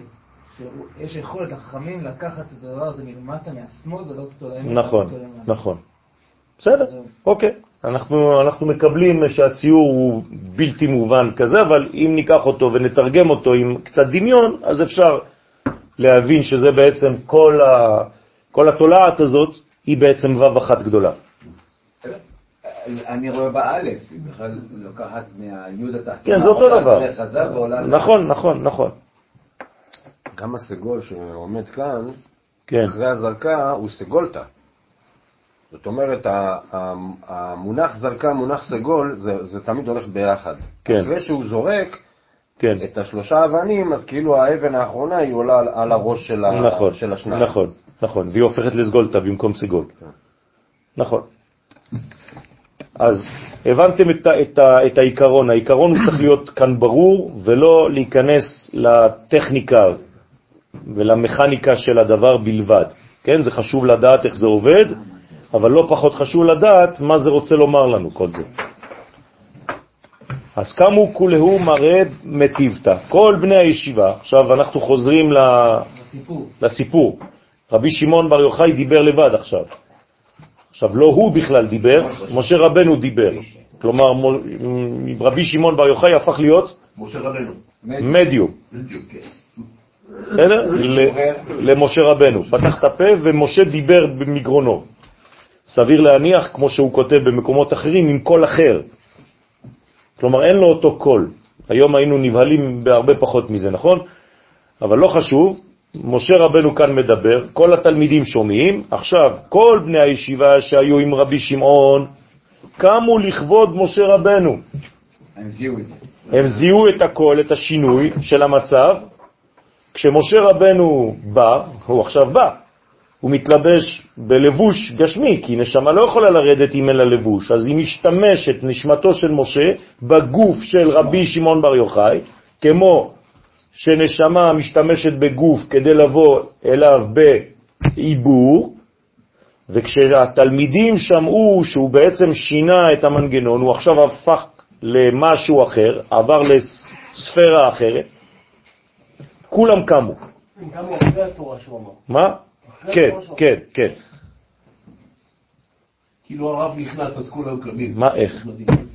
הם, הם, הם מזהים. שבוע שעבר דיברנו על אותו, על רבי שמעון, ש- ש- שדיבר בשמו של סבא, ואמרנו אותו דבר, שסבא דיבר נכון. בקולו, שסבא זה בכלל, אם ניקח את, משה רבנו, המדרגה של משה רבנו אמנם נמצא בחוכמה, אבל סבא זה, כאילו זה כבר משהו מעל, כן, ושם לא כתוב שהם קמו. נכון. למה הם קמים? כי פשוט. משה רבנו הוא זה שמביא לנו את התורה לעולם הזה. אז בגלל שזה, שזה, שזה דמות בוודאי. לא קמים, אבל בגלל- דמות לא לא קמים. זה כמו בשבת. מה ההבדל בין שבת ליום טוב? למה אתה שמח יותר ביום טוב מאשר בשבת? הרי שבת יותר גבוהה. בגלל שביום טוב אתה זה יותר קרוב לעולם שלך, אז אתה כאילו יותר מבין. אז אתה מזהה את זה יותר, זה יותר קרוב אליך. אז ככה זה עובד. ואמרו, אז מה הם אמרו עכשיו? הם כבר לא מדברים עם רבי שמעון בר יוחאי, רבם. הם מדברים ישר עם משה רבנו. והם אומרים לו, ראיה מאמנה, אתה רואה הנאמן. כמה אנט תקיף לזר כאבנה, כמה כוחך גדול לזרוק את האבן. כשזורקים עלינו אבנים היום, זה בגלל שאנחנו לא יודעים לעשות את זה. אז אומרים לנו, הנה מה שאתם צריכים לעשות, שכחתם. לכן, אתה, משה רבנו, צריך לזרוק אבנים בצורה, בצורה של קודש. דהיינו להעלות את המלכות עם המן, זה נקרא זריקת אבנים. כן? אז להחזיר? להחזיר מהעולם הזה, אז להחזיר להם? לש... לא, למה אני צוחק? נו, זה המתח גבוה אצלי, אז זרקתי אותו. בסדר? אז הנותנת זה תדחוס את זה, עם המן. אז זה אתה צריך להעלות מן, אתה צריך להעלות תשוקה לעליונים, אתה צריך לבקש מהקדוש ברוך הוא. למה זה חשוב לבקש ממנו? כדי לשמור כל הזמן על קשר של המודעות שאתה מקבל והוא הנותן. בגלל זה צריך לבקש. כל יום אדם צריך להיות בבקשה מהקדוש ברוך הוא. למה? כי כל רגע הוא מזהה את עצם העובדה שהוא מקבל ושהקדוש ברוך הוא הנותן. לגמרי. בסדר? אם אתה שוכח שאתה בעצם נולדת כמקבל, אז אתה כבר לא תבקש. ואם אתה לא תבקש, אתה תחשוב שהדברים הם מובנים מעליהם. ואתה לא כלי אמיתי. אתה לא תקבל. מי מקבל? מי שכל הזמן יודע שהוא במדרגה של מקבל.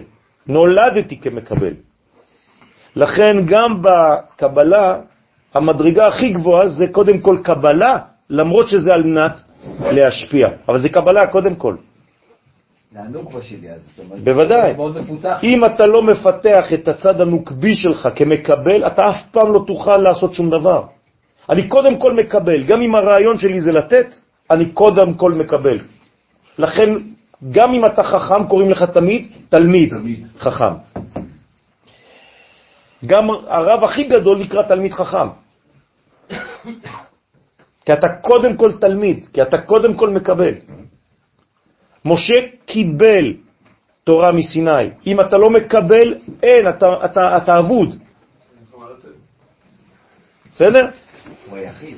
דה, נכון. נכון, לא נכון. זאת אומרת שזאת הקבלה האמיתית, ולכן הוא ענב מאוד, כי הוא יודע לקבל. אחרי זה הוא מוסר. דהה מתה לאתר דלת מן דידה אתרהה, כי היא עלתה והגיעה למקום שאין מי שיודע את מקומה. זה מקום כל כך גבוה שהמלכות, בגלל הענבה שלה, יכולה לעלות. דהיינו עד החוכמה דאצילות שהיא נעלמת מעין כל חי. זאת אומרת, היא עלתה לחוכמה דאצילות, כלומר לח- לחוכמה דחוכמה.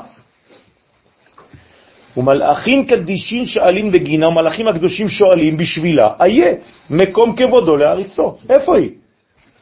הרי המלכות עכשיו היא לא במקום שלה, היא עלתה.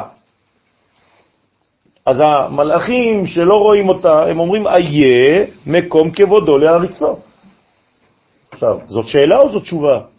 קצת מוזר, כי היא באה מלמטה והם למעלה, ועכשיו הם שואלים אותנו. כאילו, היא באה מלמטה, והם שואלים אותה עכשיו איפה? בגלל שהיא עברה אותם הרבה, איפה זה המלאכים? באיזה עולם? היצירה. נו, אולי חלקם קצת בבריאה, אין. היא עכשיו באצילות. אז הם שואלים, איה. מה זה איה? א', י' וה'. כתר חוכמה ובינה. בסדר? זה בעצם מה שהקדוש ברוך הוא שואל את אדם הראשון, איה כ"ה. איפה המלכות? אייכה. הוא לא שואל אותו איפה אתה. אם הוא היה שואל אותו איפה אתה, זה היה כתוב ככה. אז זה לא כתוב ככה בתורה. זה כ"ה בסוף. כלומר, הוא שואל את אדם הראשון, איפה הכ"ה, איפה המלכות? לא איפה הקפה, כן? איפה המלכות שלך? כלומר, איפה אתה בקבלה שלך, בכל מה שיצרתי אותך כדי לג... לגלות אותי? מה אתה עושה? איפה ההגשמה שלך? איפה ההגשמה שלך? שלי, שלי. דרכך. מה אתה עושה? איפה אתה ביחס לעצמך? מה אתה עושה לי? אתה לא מגלה אותי. אתה מתחבא בעצים? אני לא צריך אותך אם זה ככה. אני בראתי אותך כדי שתגלה אותי. אתה עולם התיקון. אבל הוא עשה את זה. שוב פעם, זה, זה, זה דיאלוג, כן? הקדוש ברוך הוא מנהל דיאלוג כאן עם האנושות, לא עם אדם הראשון בגן עדן. זה אתה, הוא מדבר איתך, איתי. איה מקום כבודו, אז זה הכבוד, הכבוד זה המשקל, זה הכובד. האם אתה נותן כובד ומשקל לאלוהות? האם אתה מגלה את האלוהות כאן למטה? מה אתה עושה? להעריצו. דהיינו, כשרוצים להעריץ למלכות שואלים, איה מקומה? שזה בניית הכלי. שזה בניית הכלי. אם אין מלכות, אין כלי. אז אני כל הזמן צריך לדאוג איפה הכלי, איפה היא, איפה את. בי. בסדר? למעשה כל אחד. יהודה עשה את זה, השבת בפרשה שעברה.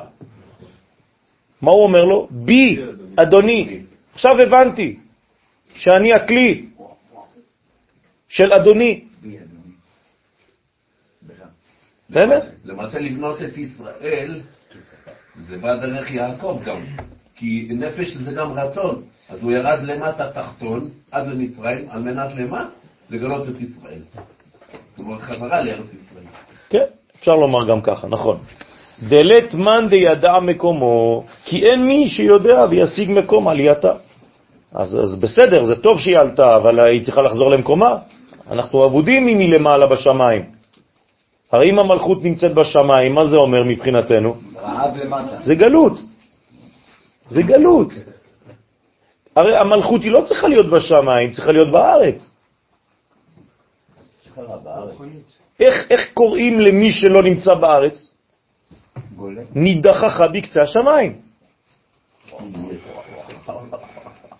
האדם שלא חי בארץ ישראל, איך הוא נקרא? נידח בקצה השמיים.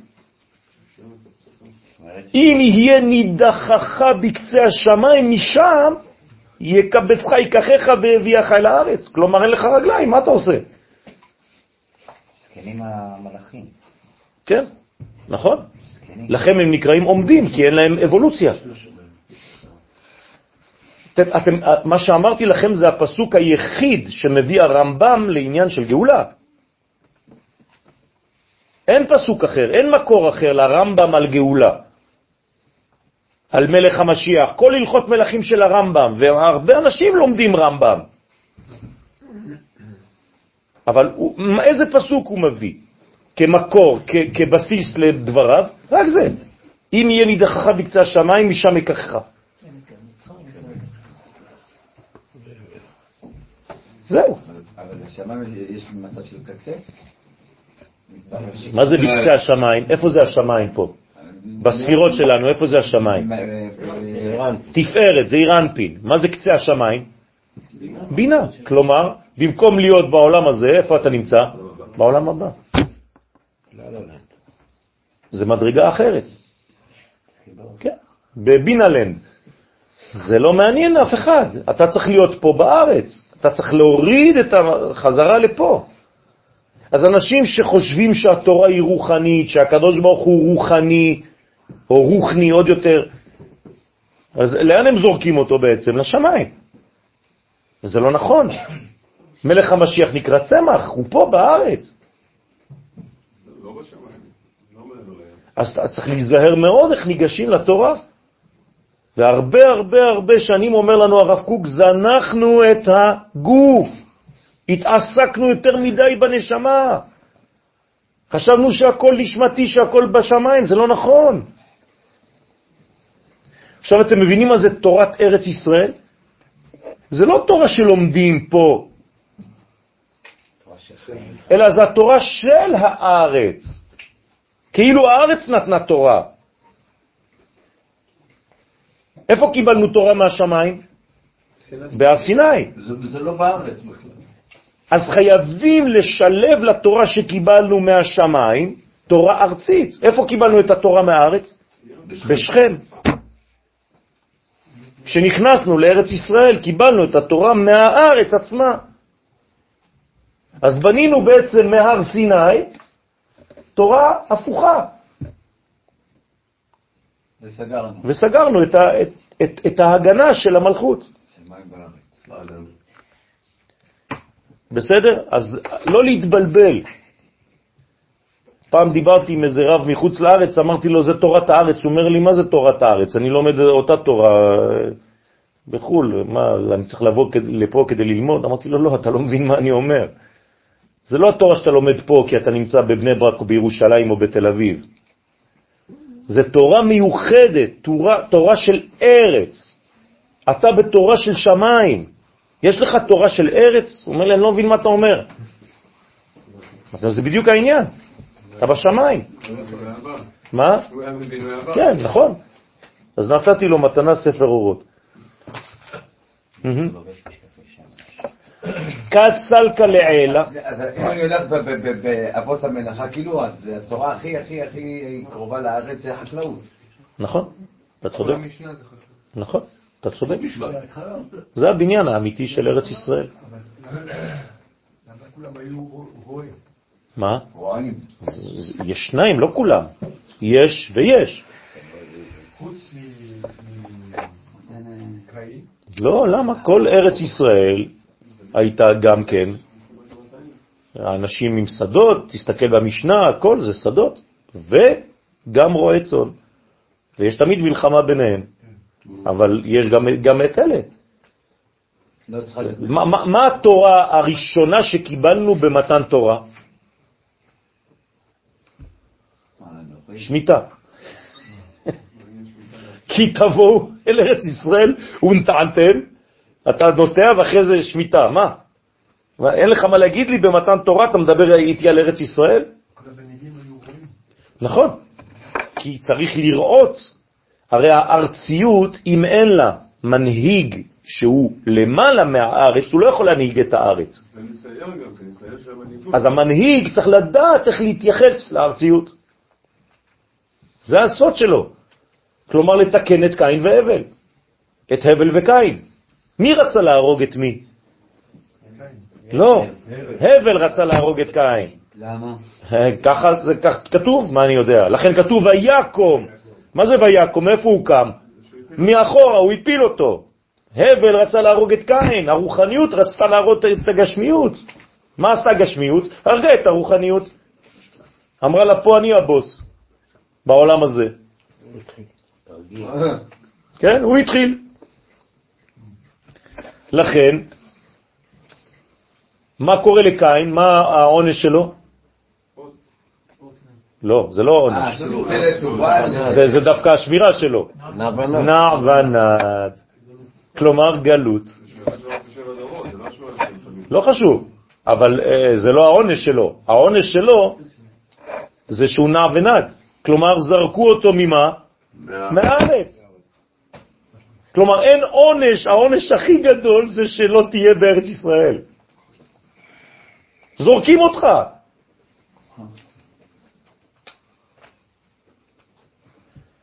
עכשיו, מידה כנגד מידה. מה עשית כדי שיזרקו אותך מהארץ? הרגת את מי? את הרוחניות. כלומר, איפה הייתה הרוחניות? בארץ. להפך. ואז אתה לא ראוי להיות. יפה. יפה. הרגת את תורת הארץ. קצלקה לעילה באתר דזריקת לה, כשעלתה למעלה במקום שזרקת והעלית אותה, דהיינו עד מקום החוכמה, עד דאמרין, עד דאמרין, כן, דאמרין כולהו, עד שאומרים כל העליונים והתחתונים, ברוך כבוד השם ממקומו. בכל מקום שהיא תהיה מבורכת. ממקומו, כן? כלומר, ברוך כבוד השם, הכבוד, כן? זה המלכות, ממקומו. ממקום ו'. ועל על גב דאי זעירה לטאטה, ואף על פי שהיא קטנה, המלכות, למטה, כשהיא מתחת היסוד, בסוד אות י' דאדני. אבל לעילה לת לסוף, אבל כשאתה למעלה לחוכמה, אין לסוף. כלומר, היא נוגעת כבר באין סוף. כי חוכמה היא מים שאין להם סוף. נמשלה חוכמה למים, נכון?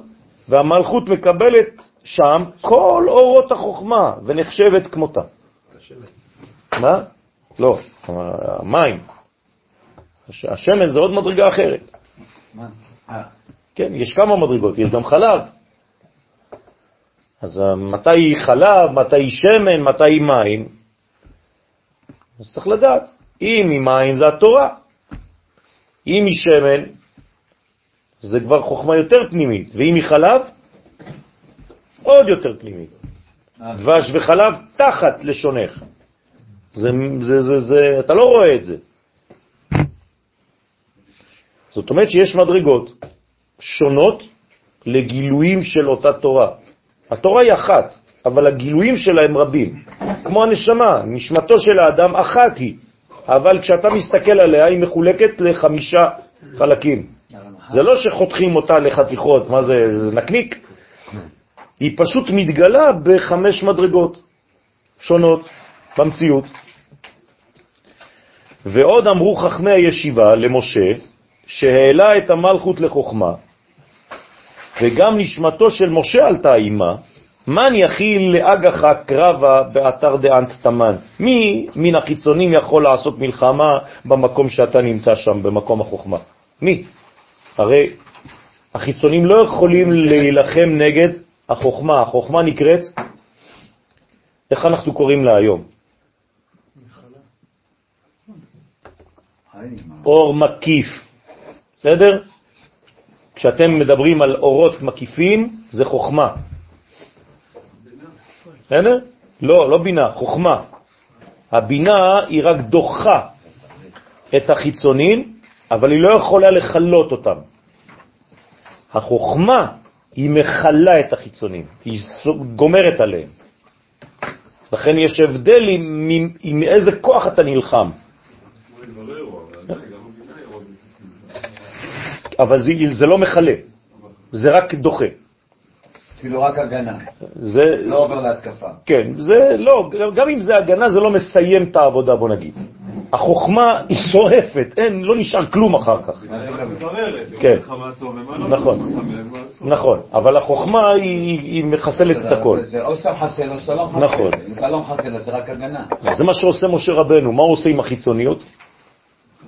מחלל, טומן אותה בחול, נגמר. זה מה שעשה משה עם על מי המצרי. אתה מדבר? אה, חשבתי גם. אנחנו עדיין בזה שמשה רבנו מדבר מתוך מהפה של שמעון. לא, עכשיו זה התלמידים מדברים ואומרים למשה את כל מה שהם אבל חושבים אנחנו עליו. עדיין בשיח הזה. כן, כן, כן. שמשה נמצא פה. בנוכחות של אה, מתגלה בעצם. כן, אתה רואה שהם מדברים איתו בלשון נוכחת. אבל גם נשמתו הייתה עם אה, אימה, כן. זה לא זה לא אומר שהוא התנתק. לא, הנשמה של משה, כלומר, מה זה שהנשמה עולה? היא הולכת ללמוד. זאת אומרת, היא, היא לומדת ממדרגה יותר עליונה. זה לא שהנשמה שלו עזבה את העולם. לא, לא, כי עכשיו זה- עד עכשיו היא הייתה אצל אה, רבי שמעון, עכשיו היא לא עלתה, זה השאלה. נכון, נכון, אבל זה משה עכשיו, זה בתוך, בתוך רבי שמעון. כי שם אין שום אחיזת החיצונים, חז ושלום, בחוכמה. אז באבנה זה אירע דזריקת, הלא באבן הקטנה שזרקת, דהיינו שהעלית את היוד הקטנה של המלכות, הזדעזעו רקיעין עד אין סוף. אתה הזעת את כל הרקיעים, רבי שמעון, משה רבנו. דרך אגב, אם משה רבנו יכול להתגלות דרך רבי שמעון, זאת אומרת שזה הוא. אתם מבינים? למה הוא לא בא אצל החבר שלו? זאת אומרת שיש להם אותו... זה אותו שורש, זה אותו ניצוץ, רק הוא יכול להכיל את משה. ולכן, איך הוא נקרא בעצם רבי שמעון? משה. משם למדנו שתלמיד חכם גדול נקרא משה. משה שפיר כאמרת. כל פעם שאתה רואה תלמיד חכם גדול, אתה יכול לקרוא לו משה, זה אותו דבר, גם אם יש לו שם. אז כולנו מושלים. הלוואי. מה? אני מתפלל כל היום להגיע לזה. אתה כבר אומר שהגעת, יפה. לא, כולנו. לא, לא הקשבת, אמרתי כולנו מושלים. כרגע זה בכולנו.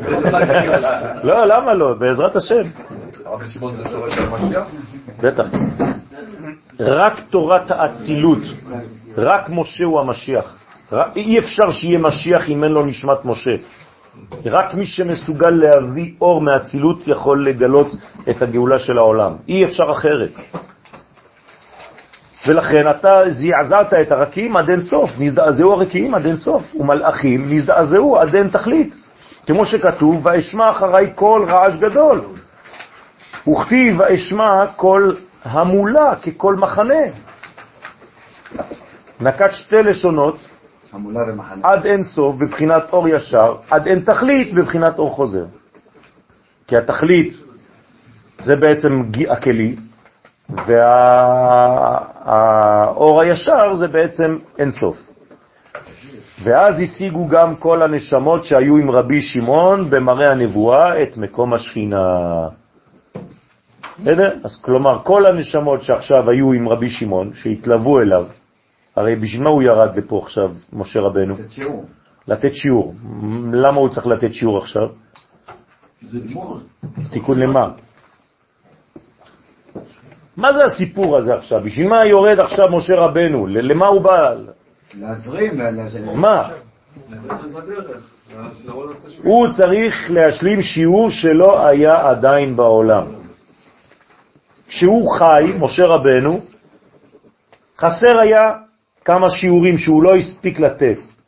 אז הוא משתמש בכלים של אנשים שחיים פה, כדי לרדת ודרכם להעביר את השיעור הזה ולהשלים את מה שהוא לא נתן בגלגול הקודם. שלא הספיק לתת, לא. או שלא היה לו כלים. לא חשוב, אני עכשיו לא רוצה להיכנס לפרטים, לא הספיק לתת מבחינה כלשהי. לא היה זמן, לא היה הרבה דברים, לא חשוב. ירידת הדורות. נכון, הרבה הרבה דברים, הרבה סיבות. לא. על כל פנים עכשיו הוא בא להשלים את זה. לכן גם אנחנו, לפעמים, כל אחד מאיתנו, כשאתם למשל מעבירים משהו, או שיעור או משהו, אתם יכולים להביא לעולם מדרגה שעדיין לא ניתנה. איך זה עובד? נשמה שהייתה אמורה להשפיע ולא עשתה את זה, במקום לחזור לגלגול בעולם הזה, היא עוברת דרך האדם שעכשיו מדבר עם החבר שלו. אז פתאום באותו חבר יש שתי נשמות.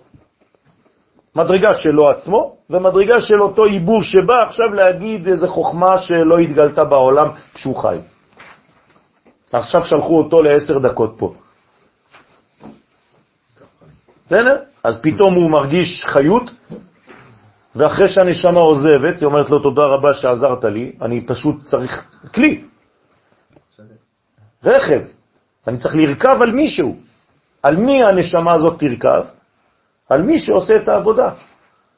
למשל, החבר שלי נותן שיעור, אז הקדוש ברוך הוא אומר, יש שיעור עכשיו למטה בעולם הזה בירושלים בשעה שבע.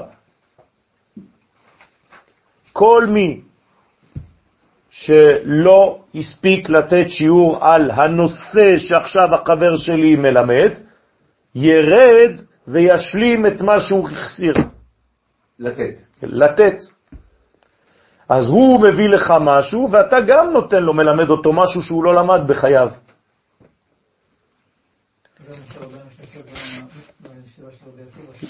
נכון, אותו דבר, הוא יושב בסוף הספסלים שם, הוא לא מבין כלום, חלשה דעתו, ככה כתוב. אז, אז זה עוד יותר מוביל אותנו לצניעות. נכון. ולשני בכלל. נכון. עדיין, עם העניין, אני, מה זה מחילה, אבל עם העניין שהוא בא לתת את השיעור הזה, כי בסופו של דבר באותו דור שהוא היה, כן. אנשים לא הצליחו לקבל אותו. נכון. זה מראה שאותו דור יש לו איזושהי גדולה שלא היה קודם. בוודאי. על מנת שיוכל לקבל את השיעור הזה. בגלל זה אנחנו הולכים. העניין ומתג- הזה של כל הזמן שאנחנו כל הזמן נכנסים בעניין שאנחנו כזה קטנים, שאנחנו אין לנו אפשרות כזאת. זה עניין שמוכיח גם אחרת, שיש לנו את הגדלות משלנו לקבל משהו שמישהו לפני לא היה יכול לקבל. נכון. ומה אנחנו עושים ויש עכשיו? בזה חשיבות. מה אנחנו עושים עכשיו כן, אבל בשיעור יש הזה? בזה, יש בזה איזושהי חשיבות נוראית לעומת הצורת מחשבתית של היום, כי זה נורא מעצבן שכל הזמן חו- חוזרים על המשפט הזה שאנחנו כזה קטנים שאי אפשר, כזה קטנים שאי אפשר. אז מה אנחנו עושים זה- בשיעור הזה? מי השקרים? אה? מה אנחנו עושים בשיעור הזה? אה, אנחנו מגלים את הסיפור הזה. אה. אם אנחנו מגלים את הסיפור הזה, זאת אומרת שאנחנו עכשיו, כאילו זה קורה פה, עכשיו. אתם מבינים? זה העניין, זה לא סתם ללמוד אה, סיפור שהיה ואיננו. לכן, וכל מרא מטיבתא, כולהו הזדעזעו, כל חכמי הישיבה נזדעזעו ממורם מקום השגתם. כלומר, לפעמים אתה לומד משהו ואתה לא מעכל איפה אתה נמצא בכלל, מה אתה לומד פה. ומי שבאמת מזדעזע מהלימוד הזה, הוא פשוט מבין, הוא אומר, וואו, מה קורה פה? ונפלו בנפילת אפיים, מקיומה קדמה, ונפלו על פניהם מקיומם, ומ- מקיומם ומקום הקודש. זאת אומרת, מקומם הקודם. ומקומם הקודם, סליחה. זאת אומרת, כולם נופלים בנפילת אפיים. כלומר, האור כל כך חזק עכשיו, שהאנשים לא מסוגלים כבר להכיל את זה. כמו שכתוב ביחזקאל הנביא, וירא ויפול על פניי, ואמרו למשה, וכי באבנה זעירה היי, וכי עם אבן קטנה, הזו, אתה יכול לעלות עד החוכמה?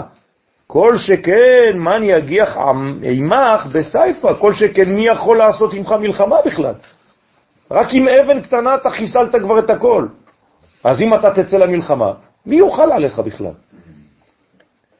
כשתלחם בסייף, דהיינו בחרב שהוא סוד שם הוויה. כלומר, עכשיו אתה השתמשת רק ביוד של שם הוויה. אם תשתמש ביוד כ ואף כ, מה יהיה? לכן הגאולה האחרונה תבוא ביוד כ ואף כ. זאת אומרת שיהיה כוח לעם ישראל ששום אומה בעולם לא תוכל. למה היום אומות העולם נגד עם ישראל? למה? כי מבינים שאנחנו מתקרבים לגאולה. לא, לא, אנחנו לא שלמים שלנו. לא, לא, מחזק אותנו. לא. כמו במצרים. ש- כן, נכון, זה כמו במצרים, לא לא ענית לי, אבל למה? נתת לי רק דוגמה שדומה. כדי שלא יהיה להם חלק בגאולה. תמיד השלב הראשון זה הסכמה של הגוי, ואחרי זה הוא מתחרט, הוא יוצא מהסיפור. אז גם אם הוא נותן לך רשות וחותם שאתה תבוא למשל ותקים פה מדינה, אחרי זה הוא יתחרט. למה הוא יתחרט? כדי שלא יהיה לו חלק בגילוי האחרון של הגאולה. אז כולם מתנתקים, במקום להיות עדיין עכשיו איתנו, ואז הם מאבדים בעצם את מה? את הזכות שהייתה להם כשהם חתמו. ואז הגאולה תבוא רק מעם ישראל לבדו. בסדר? ומה מה הם, בסוף, בסופו של דבר הם יקבלו מעם ישראל, אבל דרך הכנעה, הם צריכים להיכנע שוב פעם עכשיו. ל- ל- למציאות הקוסמית הזאת. נכון. נכון. לכן, וסוד קריאת שמע, כדי מפרש ואזיל, דאיתמר בה, אותו דבר עם, עם, עם פרו, מה עשה פרו? כשמשה בא לראות אותו, בסוף הוא מקבל, הוא מסכים? מקבל. ברגע שהם יוצאים, מה הוא אומר? וואי, וואי, וואי, מה עשיתי? והוא רודף אחריהם. והוא רודף. אז אם הוא היה מקבל עד הסוף, מה היה קורה? זה גמר התיקון. הוא נכנע. ברגע שהוא יוצא מהסיפור שוב פעם, מכביד את ליבו, כמו שעושות האומות היום. אותן אומות שהקביעו בעד המדינה שלנו, אומרים לנו היום שאין לנו קשר למקום הזה. ברוך השם, הן מאבדות את כל הקרדיט שהיה להם עכשיו. הם לא מבינים את זה. דאיתמר בה שנאמר בה רוממות אל בגרונם וחרב פיפיות בידם. דאי קריאת שמה, החרב היא סוד קריאת שמה. כל פעם שאנחנו אומרים קריאת שמה, זאת החרב הזאת. אז גם שם יש את היוד כבב. אז תבינו, בוודאי, אז תבינו איזו עוצמה, איזה כוח יש לקריאת שמה, לחסל את כל החיצוניות. כל פעם שאתה במצב של חיצוניות, שאתה פוחד מהחיצוניות, שבאים, לא יודע מה, לעשות לך משהו, אתה במצב לא פשוט, כן, של סכנה, שמע ישראל. לא כי אתה הולך למות. להפך, זה החרב שמאפשרת לך לחיות. אה, זה הקדימה הסתער. בוודאי. זה שמע ישראל, אדוני אלוהינו, אדוני אחד, וברוך שם. זאת אומרת, כשאתה אומר את הדבר הזה, בעצם יש לך עכשיו נשק קטלני ביד, שאף אחד לא יכול לעמוד מולו. דהיינו על ידי קריאת שמה, שאומרים ישראל בגרונם. צריך להגיד את זה בגרון, לא לחשוב, להגיד בגרונם. אוחזים חרב פיפיות בידם ללחון נגד החיצונים. אף אחד לא יכול לעמוד. כל יחידה שיוצאת צריכה להגיד את זה. לא- כן? לא מצינו. לא מצינו. אה. כן, כן, כן. אני נתתי שמות, חילקתי שמות הוויה לקצינים, בכל מיני... זה אותו דבר. במקום לזה, זה, זה שם הוויה, לראות שאתה יוצא בשם י' כ' ו' כ'. נכון. אבל הוא אומר, הוא אומר להם, הוא אומר להם את מה? את שם הוויה. אתם יוצאים עכשיו בשם י' כ' ו' כ', אלוהי מערכות ישראל, אלוהי ישראל, צבאות. אז למה כשבן אדם מרגיש שהוא הולך להתפטר זה מה שהוא עושה? אה, כי- זה כי- צריך להציל אותו, הנה מגיע, לא יודע. נכון, נכון, כדי שהמיטה שלו תהיה מיטת נשיקה ולא מיטה של חז ושלום, של, של מלאך המוות. אז הוא נשאר בחיים, גם אם הוא מת, לכאורה. כמבואר במסכת ברכות, כל הקורא קריאת שמע, גמרא מפורשת, כן? דף ה', כאילו אוחז חרב של שתי פיות בידו. כלומר, נשק עם שני כדורים, כל פעם מוציא שני שני כדורים. כן, שני קנים. זה פה קריאת שמע של המיטה או... מה? לא, לא, קריאת שמע, קריאת שמע, כל הזמן. לא. כמובן שבמיטה, למה אנחנו עושים את זה? כי זה זמן של החיצונים, של הלילה. ופרש רש"י, להרוג את המזיקים. הנה. כל פעם שאתה רואה מזיק, תגיד לו, שמע ישראל, השם אלוהינו, השם אחד, זהו, הוא מת כבר. האמת שאם היינו אומרים את זה בכוונה, הוא היה מת רק מהפחד ממה שאתה אומר. המילה הייתה הורגת אותו. דרך אגב, איך הרג משה את המצרי? בשם. הוא לא נגע בו. עוד מעט הוא יגיד את זה, אני לא ראיתי, אבל הנה, אתה ראית כבר. איך אני יודע שמשה רבנו לא נגע בו? לא. כתוב, ויקר. אבל איך, מאיפה אתה יודע שהוא לא היכה אותו? לא, זה הכאה בשפתיים. איך אתה יודע? אה? וירא כן איש? לא. איך הוא אומר את זה? לא, לא, הפשט, חפה. לא.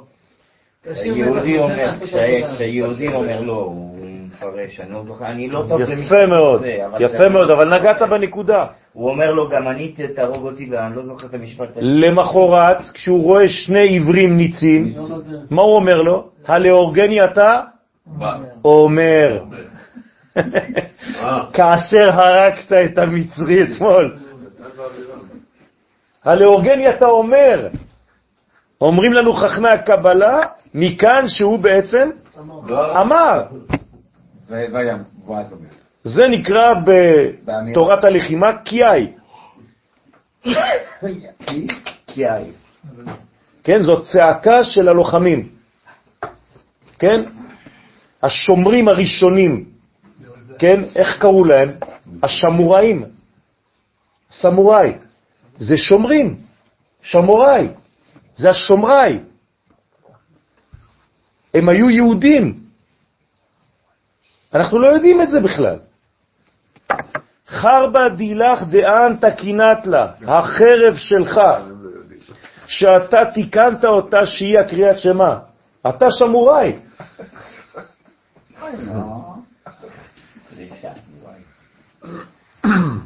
שמור ארץ ישראל. דבא קטילת למצרי, הנה, הנה, קריאת שמה. עכשיו אתה מבין איך הוא הרג את המצרי. הוא אמר לו, שמע ישראל, אדוני אלוהינו, אדוני אחד, המצרי נפל. הרגת את המצרי שהוא הסמך מהם. אז איך, איך היהודי, ממש מחילה. כן.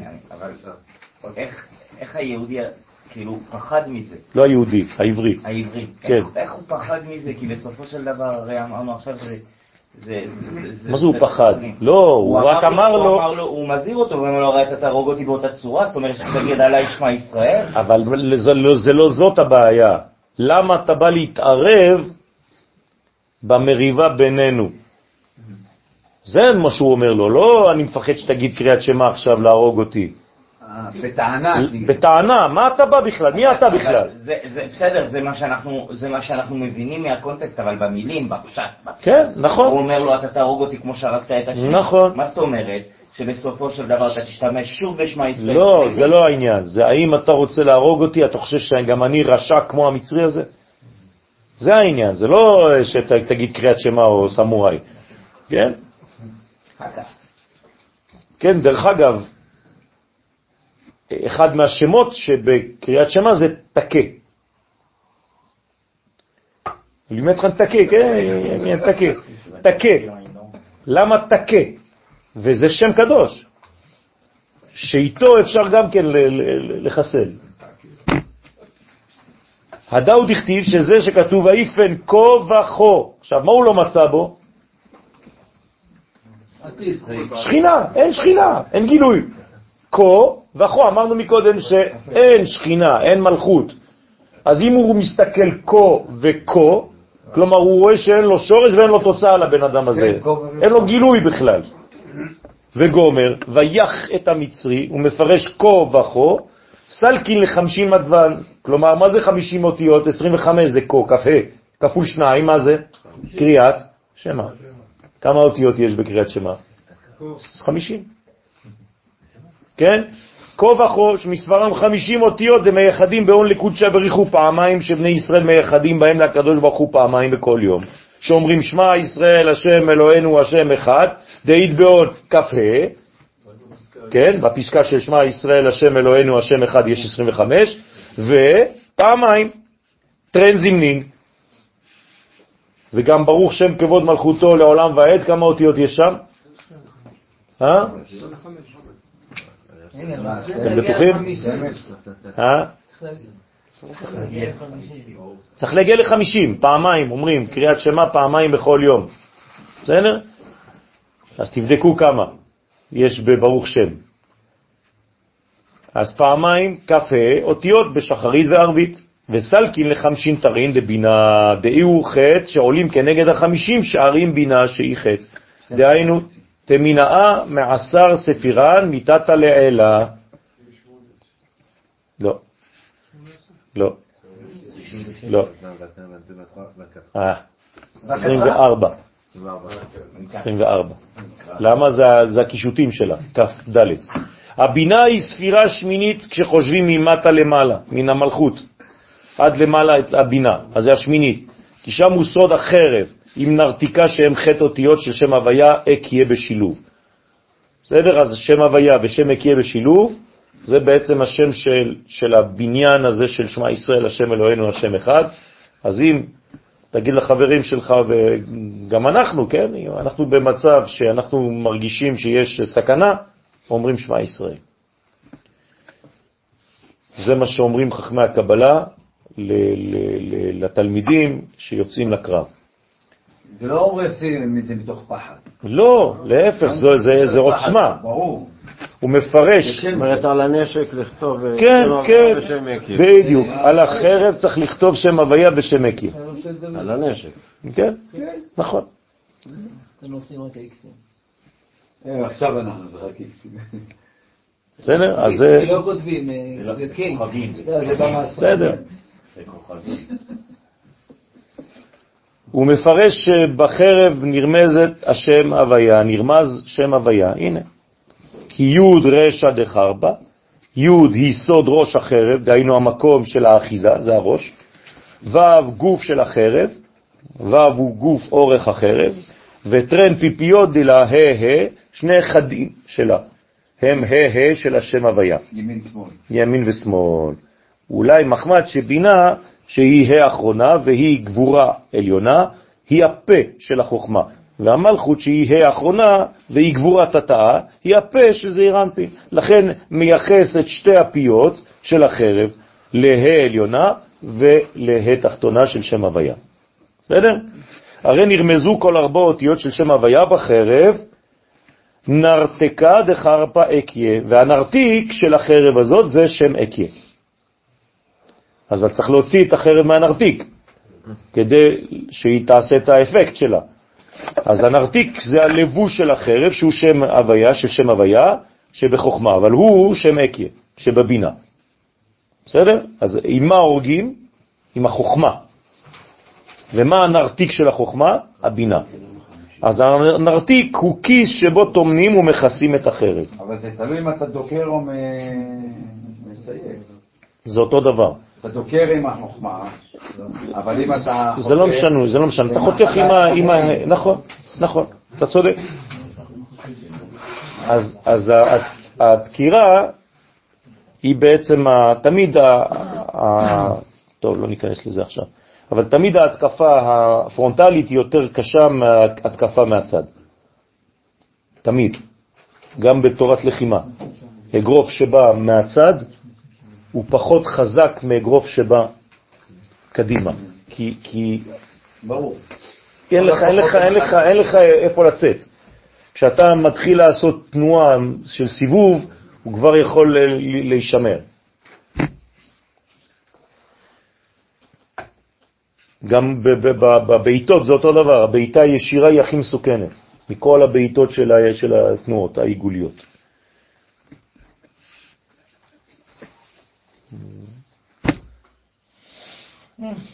זה במיגר, מה היגר? גוף הדחר. וכך למטה בזון הנרתיק של החרב, דהיינו הלבוש של שם הוויה, שבזעיר אנפין הוא השם אדני שבמלכות. ואי הוא, אז הנה, זה השם י' כו' כ' עם שם אדנות למטה, ולמעלה זה שם י' כו' כ' עם אהיה. הבנתם? אתם איתי או לא? אוקיי. אז שם הוויה עם שם אדנות זה למטה, שם הוויה עם שם אקיה זה למעלה. תמיד שם הוויה זה התוכן, למעלה זה הנרתיק זה שם אקיה, ולמטה הנרתיק זה אדנות.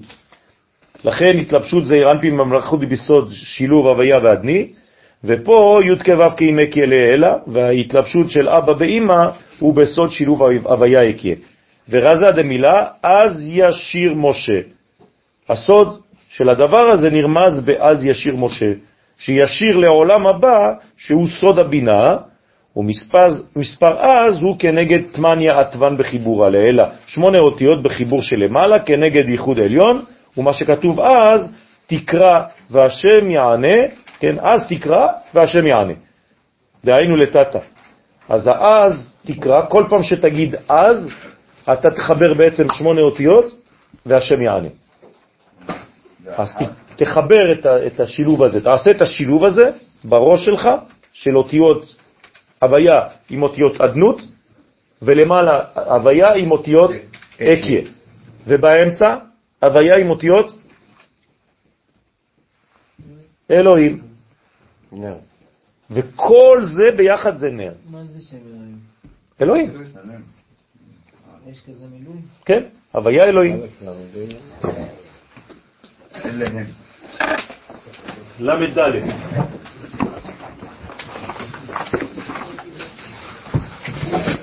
וואי וואי. לא,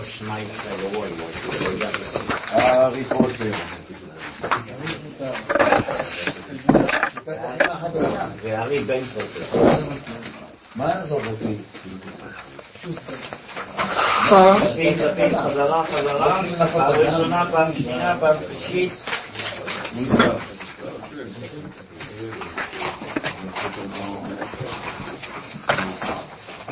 אז לכן אז זה שמונה אותיות כנגד שמונה אותיות של ייחוד התחתון. כי עניין קבלת התפילה וענייתה הוא על ידי זון. בסדר? כשמקבלים תפילות למט, למטה, התפילות שלנו זה על ידי זון, שהם סוד הייחוד התחתון, של שם הוויה ושם אדנות. לכן כל פעם שאתה מברך, אתה חושב הוויה אדני. נכון? כל הברכות אנחנו מברכים הוויה אדני, אבל לפעמים ההוויה קודמת לאדנות, ולפעמים האדנות קודמת להוויה. מתי?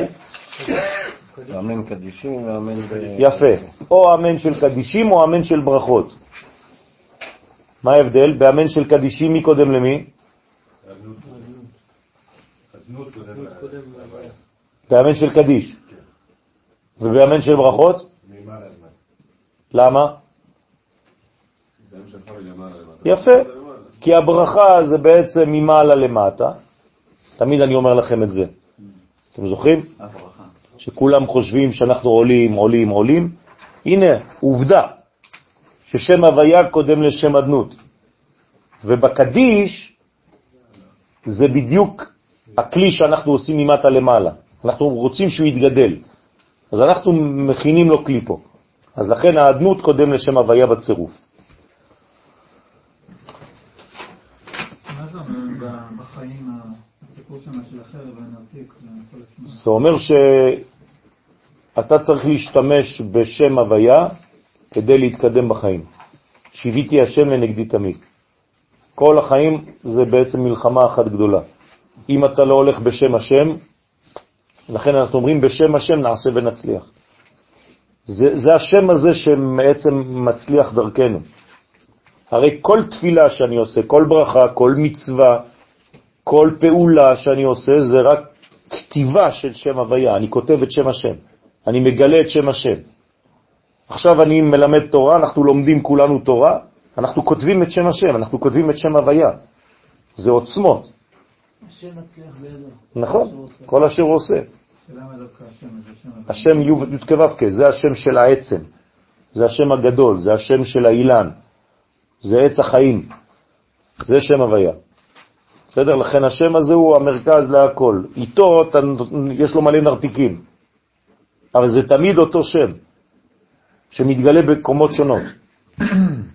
והמפורש, מה זה?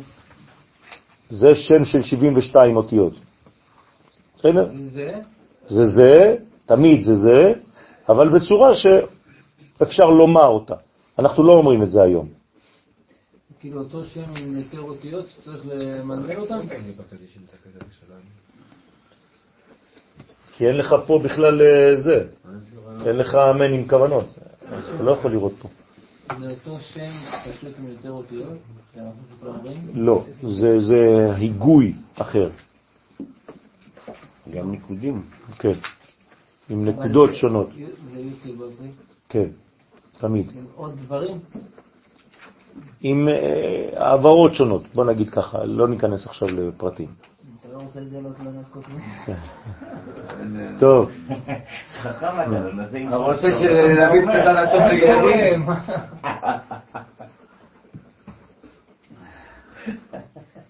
ועוד אמרו חכמי הישיבה.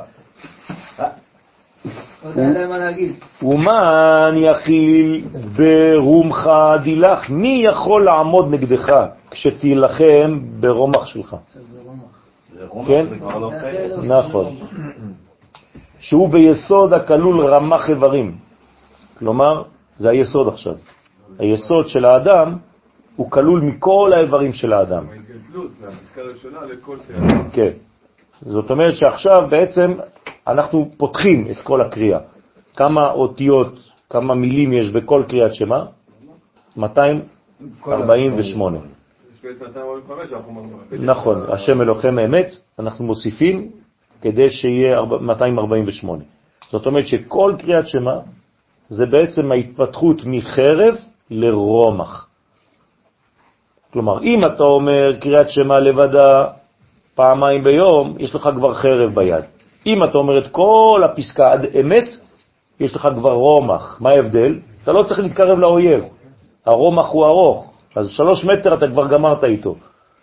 החרב הוא כבר קרוב אליך, אתה נתת לו יותר מדי להתקרב לאויב שלך. בסדר? אז אחרי זה, אם אתה עוד יותר, אז יש לך כבר M16. זה כבר 30-40 מטר. אם יש לך... כן, 14, זה יד. כן. הוא מחזיק את החרב ביד. אז לאט לאט אנחנו מגדילים את הדיסטנס בעצם של הדבר הזה. את המרחק. דוד המלך חתך את הראש של גוליית. גוליית. יש לי מישהו בעיה עם זה? הוא כבר היה מת. אה, מוזס. לא, אני שואל, אני לא יודע. הוא היה מנוטרל כבר, לא? הוא עשה וידוא הריגה, ההרגה, לא? היה לו אמצעי? יש בעיה עם זה למישהו? היה לו אמצעי, היה לו כוונה זה היה. רצח. אה, זה היה רצח, כן? לא- הוא לא היה עובר. היה לו כוונה, כן. כלי עדיין היה בידו, כמו שלוקח לו את החרב. כן. נכון. הוא שכב, הוא לא זז. הוא לא טוב, זז. יאללה. שהוא ביסוד... נראה לי אם הוא היה שם היה מכניס את דוד אם כבר ראית, כבר אומר הרב, הוא לקח את הזרקה, הוא לקח את הקלע וזרק לו סגולטה בתוך העין. זה הראשון. היה לפני, אבל הוא כבר היה מנוטרל. לא. בטח, הוא כבר נפל. קלה לו בול בפוני. שהוא ביסוד הכלול רמח איברים, והוא וו זעירה, הרי רומח, כן? אז הרמח הוא הוסיף וו. דאי רמח תבין בקריאת שמה, שהוא כנגד רמח תיבות של קריאת שמה, שעם וו תיבות של פסוק שמע ישראל, הרי רומח. שמע ישראל, השם אלוהינו, השם אחד. עכשיו הוא לוקח את המילים, לא את האותיות. יש שש מילים, פלוס 245, כאילו 200, אה, הרמח כאילו 248, אז בעצם רומח, הוא הוסיף 6 עכשיו. כלומר יוצא לנו עכשיו 254. ארבע. ואמרו לראיה מאמנה, מעתה אנח קרבה לרבי שמעון וחברוי נחזה מי ניהו חילה ותוקפי דילה. תשאיר ותמסור את המלחמה לרבי שמעון ולחבריו, ונראה מה כוחו וגבורתו יפה. מה אתה מתאר להם את הכוחות? עכשיו, אומרים למשה רבנו, תעזוב את רבי שמעון, צא ממנו עכשיו, אבל תשאיר לו את כל הכוחות שעכשיו סיפרת. אל תיקח אותם עכשיו בחזרה. מה, נתת להם שיעור ואתה, זה לא יפה. באת, נתת לו את המתנה מכוחך. תשאיר לרבי שמעון את אותו כוח שהיה לך. כלומר, חילו הוא מצד חוכמתו ותקיפו מצד בינתו, ביניו. כן? דה אי הוא יתאר אילאים ותתאים, כי רבי שמעון עכשיו יעורר בכוחו עליונים ותחתונים. כלומר, העביר משה רבנו, האציל מכוחותיו לרבי שמעון בר יוחאי, עליו השלום. דהיינו מלאכי מעלה ומטה. עכשיו רבי שמעון בר יוחאי הפך להיות משה רבנו חדש של הדור הזה. הרי בכל דור מופיע משה. לפי מה שהוא אומר פה, זה אומר שרבי שמעון לא שמע את כל הדברים האלה? רבי שמעון הוא, הוא, הוא, הוא מדיום, כן, הוא רק... הוא בזמן של נבואה. אז הוא לא קיבל את כל מה הוא ש- קיבל, להפך, הוא הכי קיבל, עד כדי כך שהוא בעצמו כאילו לא קיים באותו רגע. בסדר? זה הקבלה הכי גדולה. כאילו נתתי למשה רבנו להיות אני. השתוות מלאה. אני והוא היינו אחד. והזדעזעו כל עלמין עילאים ותתאים, והזדעזעו כל העולמות העליונים של האצילות, והתחתונים שהם עולמות בריאה, יצירה ועשייה. למה? כי עכשיו רבי שמעון, הוא מגלה עכשיו את משה רבנו מחדש, לאותו דור. עכשיו, מה עושה רבי שמעון בר יוחאי עכשיו? כותב לנו את הספר הזה. כלומר, היום בדור האחרון, כשאנחנו קוראים את זה, זה אותו כוח שמתגלה. אמרתי לכם, כל פעם שאנחנו קוראים משהו, אנחנו גם קוראים לו. זה לא רק קוראים. בעברית זה לקרוא ולקרוא, זה אותו דבר. בגלל זה אסור גם לומר מילים לא טובות, לא, לא נכונות מהפה. כי כשאתה למשל קורא לדברים שליליים, אנחנו לא אומרים אותם,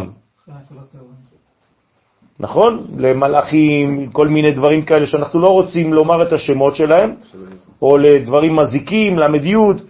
למה אנחנו לא אומרים את זה? כי אתה קורא, אתה מזמין את זה. אז אסור לעש- לעשות את זה. בקדושה אנחנו כן רוצים. למשל ויגש אליו יהודה. אז אפשר להגיד בשלוש אה, אופנים ויגש אליו. ויגש אליו, כלומר אני אגש אליך, ויגש אליו, הקדוש ברוך הוא. למה הוא למעלה? לא, הוא קורא, הוא בא, הוא יהודי, הוא בי"ק הוא בא. לא, אבל הקדוש ברוך הוא למעלה? לא, הוא ניגש לקדוש ברוך הוא. אוקיי, והוא ניגש לעצמו. נכון, נכון, אל עצמו, נכון. ואמרו עוד, ובאומאה לכל חיילין לעילה ותתה למהווה בעזרי. אנו משביעים, עכשיו תראו מה עושים התלמידים פה, הם עושים השבעה. אנו משביעים לכל צבאות של מלאכי, צבאות של מלאכי מעלה ומטה. כלומר, הם לוקחים את כל המלאכים, עכשיו בונים צבא שלם. עכשיו התלמידים עושים את זה, שיהיו בעזרתו של רבי שמעון. הם אומרים לו, אתה עכשיו, עכשיו זה הצבא שלך. ואמרו עוד חכמי הישיבה להראיה מאמנה, אנחלה, תמסור לו את המלחמה, כי עיקר כוח המלחמה כנגד החיצוניים הוא על ידי בני אדם שהם חיים עדיין בגוף ונשמה בעולם הזה. חיילים. חיילים ממש. עכשיו, מה זה אומר?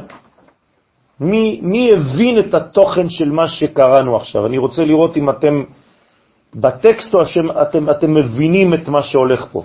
מה זה אומר, כל זה?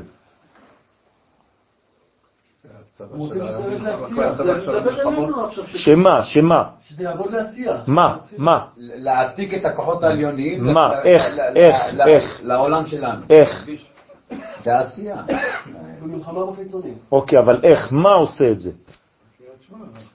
הלימוד הזה של רבי שמעון, הוא קיבל את הנשק הסודי לסיים את כל הסיפור של ההיסטוריה. זה הזוהר, רבותיי. במילים אחרות, מי שלא לומד את הלימוד הזוהר הזה, אין לו את הנשק הראוי לחלות את החיצוניים לתקופה. זה לא סתם. שעל מנת שנגיע למצב של השמע ישראל מחסל את החיצונים בצורה שמדובר, צריך קודם כל ללמוד את הטקסט, כן. על מנת להפנים את זה, ואז כן. ברגע שיש לנו את זה, אז אנחנו מקנים את הנשק, טק, נכון. בדיוק. ולכן הזוהר הקדוש הוא הכלי, הוא, הוא הנשק, ככה כתוב בהקדמה, שמי שלא משתמש בנשק הזה בדור האחרון, הוא לא יכול נגד הכוחות העליונים האלה. ולרבי שמעון אמרו, קום, רבי שמעון, זרז גרמך במענה קרב הדילך, תחגור עצמך עם כלי זין שלך, קח נשק, צא למלחמה. נחזה מהי תקיפו גבורה דילך, ונראה מה תוקף הגבורה שלך נגד כוחות החיצונים העומדים על בני ישראל בגלות. מי יסיים את הגלות? רבי שמעון בר יוחאי בתורתו. מי שהיום נעזר בתורתו של רבי שמעון, הוא היום נעזר באלף בנשק של רבי שמעון. אבל הוא אומר בגלות. אז זה הגלות, זה הזמן האחרון, כל הגלות, אלפיים שנה.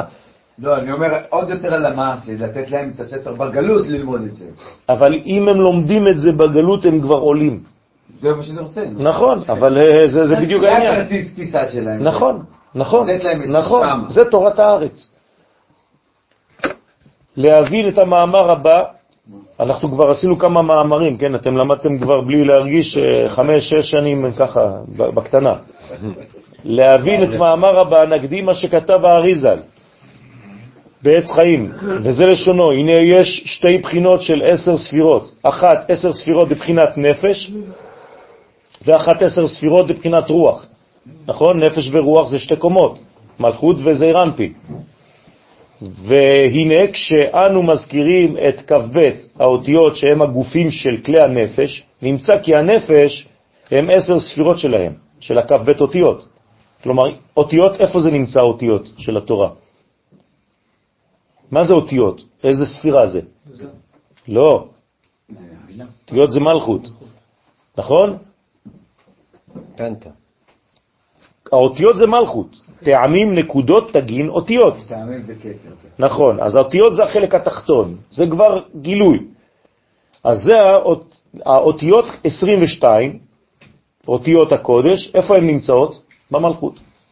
בסדר? ובין כולם הם למד ב', למה? כי יש להם בעצם נשמה. מה הנשמה שלהם?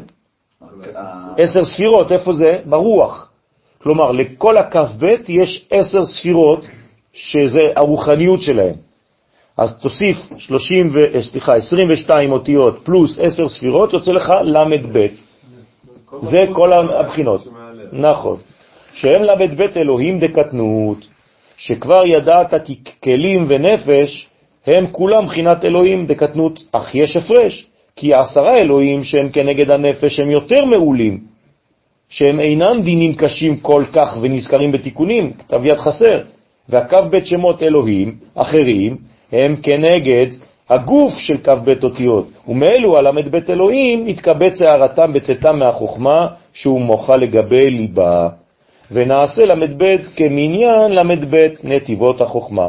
ובבוא עשר ספירות הרוח אזי הם הוויות גדול דגדלות, כלומר כל עוד והם נפש אז זה קטנות, כשמקבלים רוח זה מתחיל להיות כבר גדלות, ולא אלוהים דקטנות, והנה אז נשלם שם מ"ב, שהם ל"ב נתיבות גוף ונפש. ועשר אמרינן, שהם עשר ספירות דרוח דגדלות, עיין שם היטב, איך הנקודה והחוט הם ל"ב שבילים, ותגל דעלה י' הרי מ"ב, והוא התג שהוא הקוץ של החוט שהוא בית דבראשית, הוא סוד עשר ספירות הרוח, שהם נקראים באמת עשר ספירות, אך עשר ספירות דנפש הוא שם מושאל, כי עיקר עשר ספירות הוא הרוח. והוא שם מה. במילים פשוטות זאת הקדמה, כדי להבין שיש כאן שתי קומות, נפש ורוח. שם אלוהים, כמה צירופים יש לו? 120, נכון? אז ה-120 צירופים, לחלק לארבע, כמה זה יוצא? 30. ואם תחלק את זה לשלוש, כמה זה יוצא? לא. אה, עשר כפול ארבע. 40, נכון? זאת אומרת שתלוי איך אתה מחלק את שם אלוהים, או לארבע דרגות או לשלוש דרגות, ואז יש לך בעצם שלבים שלבים. אלוהים הכי תחתון זה הכי קרוב לחיצוני. אלוהים האמצעי ואלוהים העליון. הבנתם? ב-120 הצירופים. ותלוי איפה אתה נמצא. עכשיו, כדי שהאלוהים התחתונים הכי קרובים לתחתון, זה כתוב ברבים. זה תמיד ברבים אלוהים, כי זה כבר גילוי. אז אם החלק התחתון אין לו נשמה פנימית, כלומר הרוח מבחינתו, אז הוא חז ושלום יכול לרדת ולהפוך לאלוהים אחרים. זה כבר יוצא מגבול הקודש, כי אין לו קשר. כי אין לו קשר. אז צריך כל הזמן להיזהר לא להשאיר את אלוהים במצב של הקטנות. כי אלוהים זה שם של קטנות, אז מה מכניסים לו? רוח. ומה זה הרוח? שם הוויה. בסדר? זה שם מה.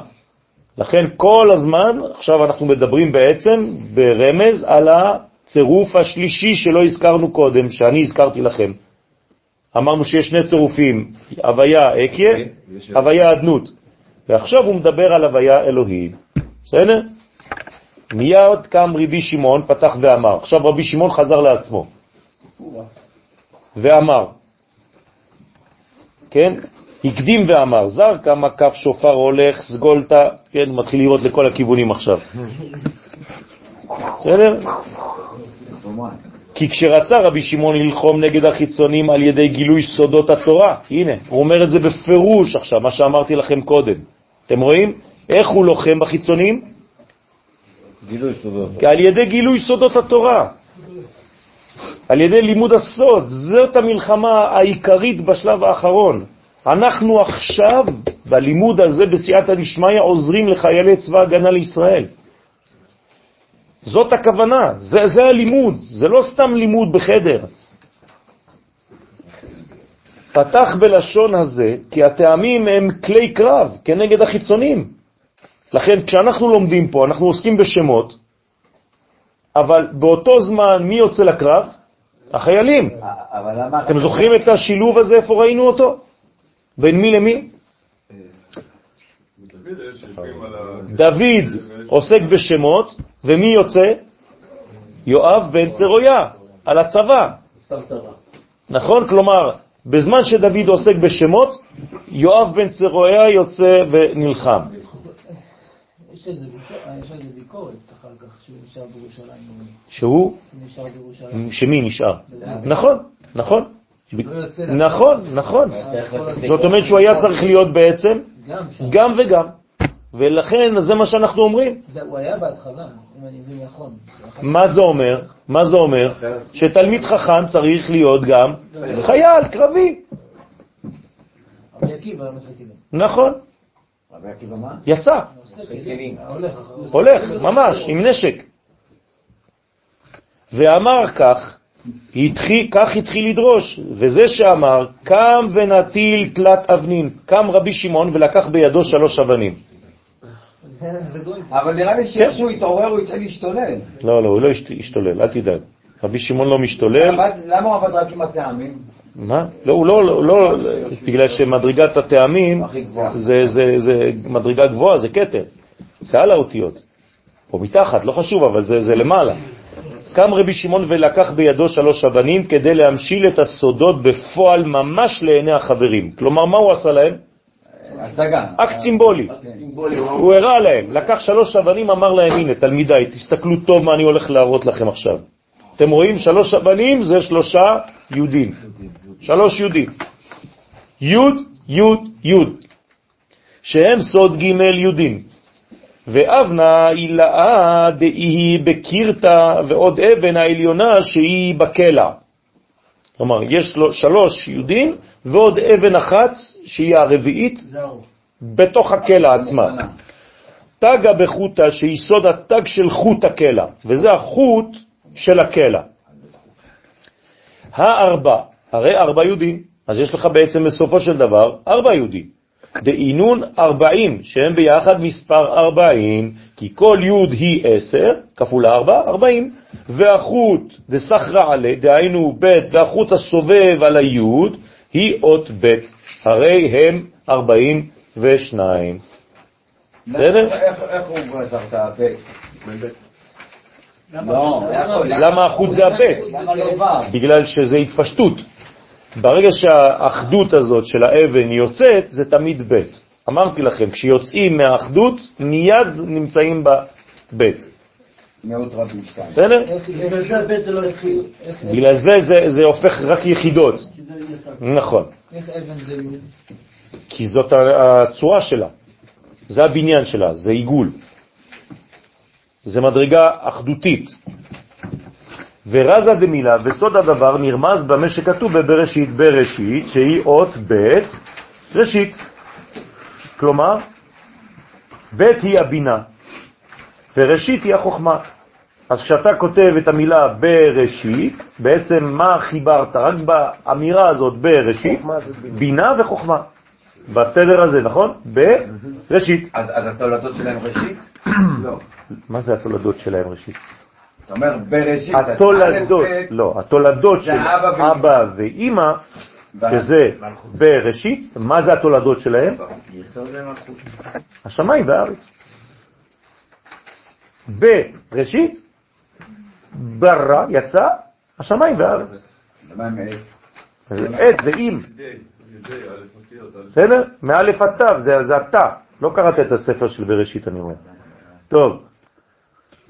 וראשית היא החוכמה, וגם רמוזה החוכמה בנקודת הדגש, שהיא, כן, כאין י' קטנה בתוך האות ב'. ב. כן, מפיק. הוא מפרש, היי נקודה זו, הנקודה של הדגש באות ב' של בראשית, נחשבת לאות י', עוד פעם, י' קטנה. כלומר, גם בבינה של ב', מה יש בפנים? י'. היא רומזת על החוכמה. כלומר, אני הולך, מוריד עכשיו את כל המילה ראשית, נשאר לי רק ב'. והבית הזאת, אם תסתכל עליה, יש בה נקודה בפנים. זאת אומרת שיש לי בעצם, רק בבית הזאת, יש לי כבר חוכמה ובינה. זה זה הזרע של החוכמה. זה הזרע של כל המילה. נכון.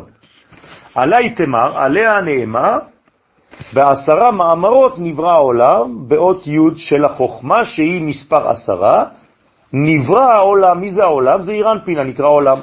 הוא מפרש מהי בית, מי היא בית של בראשית, ואמר, הוא החוט. כמו שאמרנו מקודם, זה כבר היציאה. דאסחר עלה, אותו חוט שהיא בינה הסובבת על החוכמה, כלומר המלבישה, המגלה, היוצאת מהחוכמה, שהיא היוד של הדגש, החוכמה. אז יש לך בעצם בינה, ויש לי בהיריון מיוד. שנמצא בתוך הבטן שלה. מה יצא מזה? שמיים וארץ. זה אירנפין ומלכות. והי נקודה, וזו הנקודה של הדגש, איתלה, רשע ואמצעיתה וסופה, כלומר אם אני אגדיל את הנקודה הזאת, אני אראה שיש לה בעצם דבר כזה. יש לה ראשית, יש לה גוף ויש לה קצה. יש לה ראש, אמצע וסוף, שהם קוץ העליון וגוף היוד ורגל היוד. אז הנה, והתעבידה תלת יהודין. אז בסופו של דבר, אם אני פותח את היוד הזאת, היא בנויה בעצמה משלוש מדרגות. אז זה היוד העליונה, היוד האמצעית והיוד התחתונה, בתוך הבית הזאת. אז אני כבר בשלושים, זו יהיה הדגש, נעשית כבר לשלושה יודים. וכל יוד מספר העשר, דסלקין. מה קרה לזה? כן, דסלקין לתלתין, הרי ביחד עולים לשלושים. וההוא חוט, זה הבית, זה החוט, ואותם החוט נעשה כצורת בית, שהיא הבינה המסובבת את הנקודה של הדגש, כאילו מלבישה עליה. תלתין וטרין, ביחד הם בית נתיבות חוכמה, שהם סוד בית אותיות, שמהם נעשים הכלים של זעיר ועשר ספירות של הנפש שהיא חיות של הכלים. ותצרף לזה תגה דעל חוט, יוד, התג, דהיינו הקוץ שיש על החוט הבית, פה, יש לי עוד אחת, נכון? התג הזה, היא כאין יוד, והיא היוד הרביעית, כשהיא בתוך הקלע, אתם זוכרים? והארבעים וטרן, הרי ארבעים ושתיים, זה נקרא מ"ב. כל זה זה סוד מ"ב. והם לקבל ל"ב אלוהים כנגד הלב, פעמים של שם אלוהים הנזכרים במעשה בראשית. כן, אתה אם תספור כמה פעמים נמצא שם אלוהים בכל מעשה בראשית, אתה תספור 32. ועשר אמירן ועשר אמירות, ויומר ויומר ויומר ויומר, כן, ומאמר ראשון בראשית הוא גם כן נקרא מאמר, לכן יוצא לך כמה? 42. 42. הם סוד עשר ספירות של הרוח של זעיר אנפין, שהם הפנימיות והחיות של הכלים עם הנפש ביחד עם מ"ב בחינות כנגד השם מ"ב, דאית ברי בהון שמיה וארעה, שנברא בהם שמיים וארץ. בראשית ברא אלוהים את השמיים ואת הארץ, שהם סוד זון דאצילות הנקראים שמיים וארץ. כל חילון וכל צבעם שהם עולמות בריאה, יצירה ועשייה. עד כאן להיום. חזק וברור. ברוכים תהיו. אנחנו מתקדמים מהר. אה, שבוע הבא נראה לי אנחנו יורדים למטה. למה? יבואו אנשים? עוד שניים ותפו. כן, ברוך השם, צפוף זה טוב. אה, השבת, השבת צריך לכוון שאנחנו במלכות, דיברנו על המלכות, אז השבת זה המלכות של כל ספר בראשית, זה פרשה אחרונה, נכון? אז שמה זה החיים, זה סוד החיים, זה המלכות. אז צריך לכוון שאנחנו במלכות של בראשית, מה שפספסנו במשך כל הספר, אפשר לגלות בפרשה הזאת, כי זה בסוף אתה יכול לגלות את כל מה שהיה ופספסת. אז ממש להתרכז בשבת הזאת ולהביא חיים בעזרת השם לעולם. רבי חנניה בן הקשיא אומר, רצה הקדוש ברוך הוא לזכות את ישראל, לפיכך ריבה להם תורה ומצוות שנאמר, אדוני חפץ למען צדקו יגדיל תורה ויאדיר.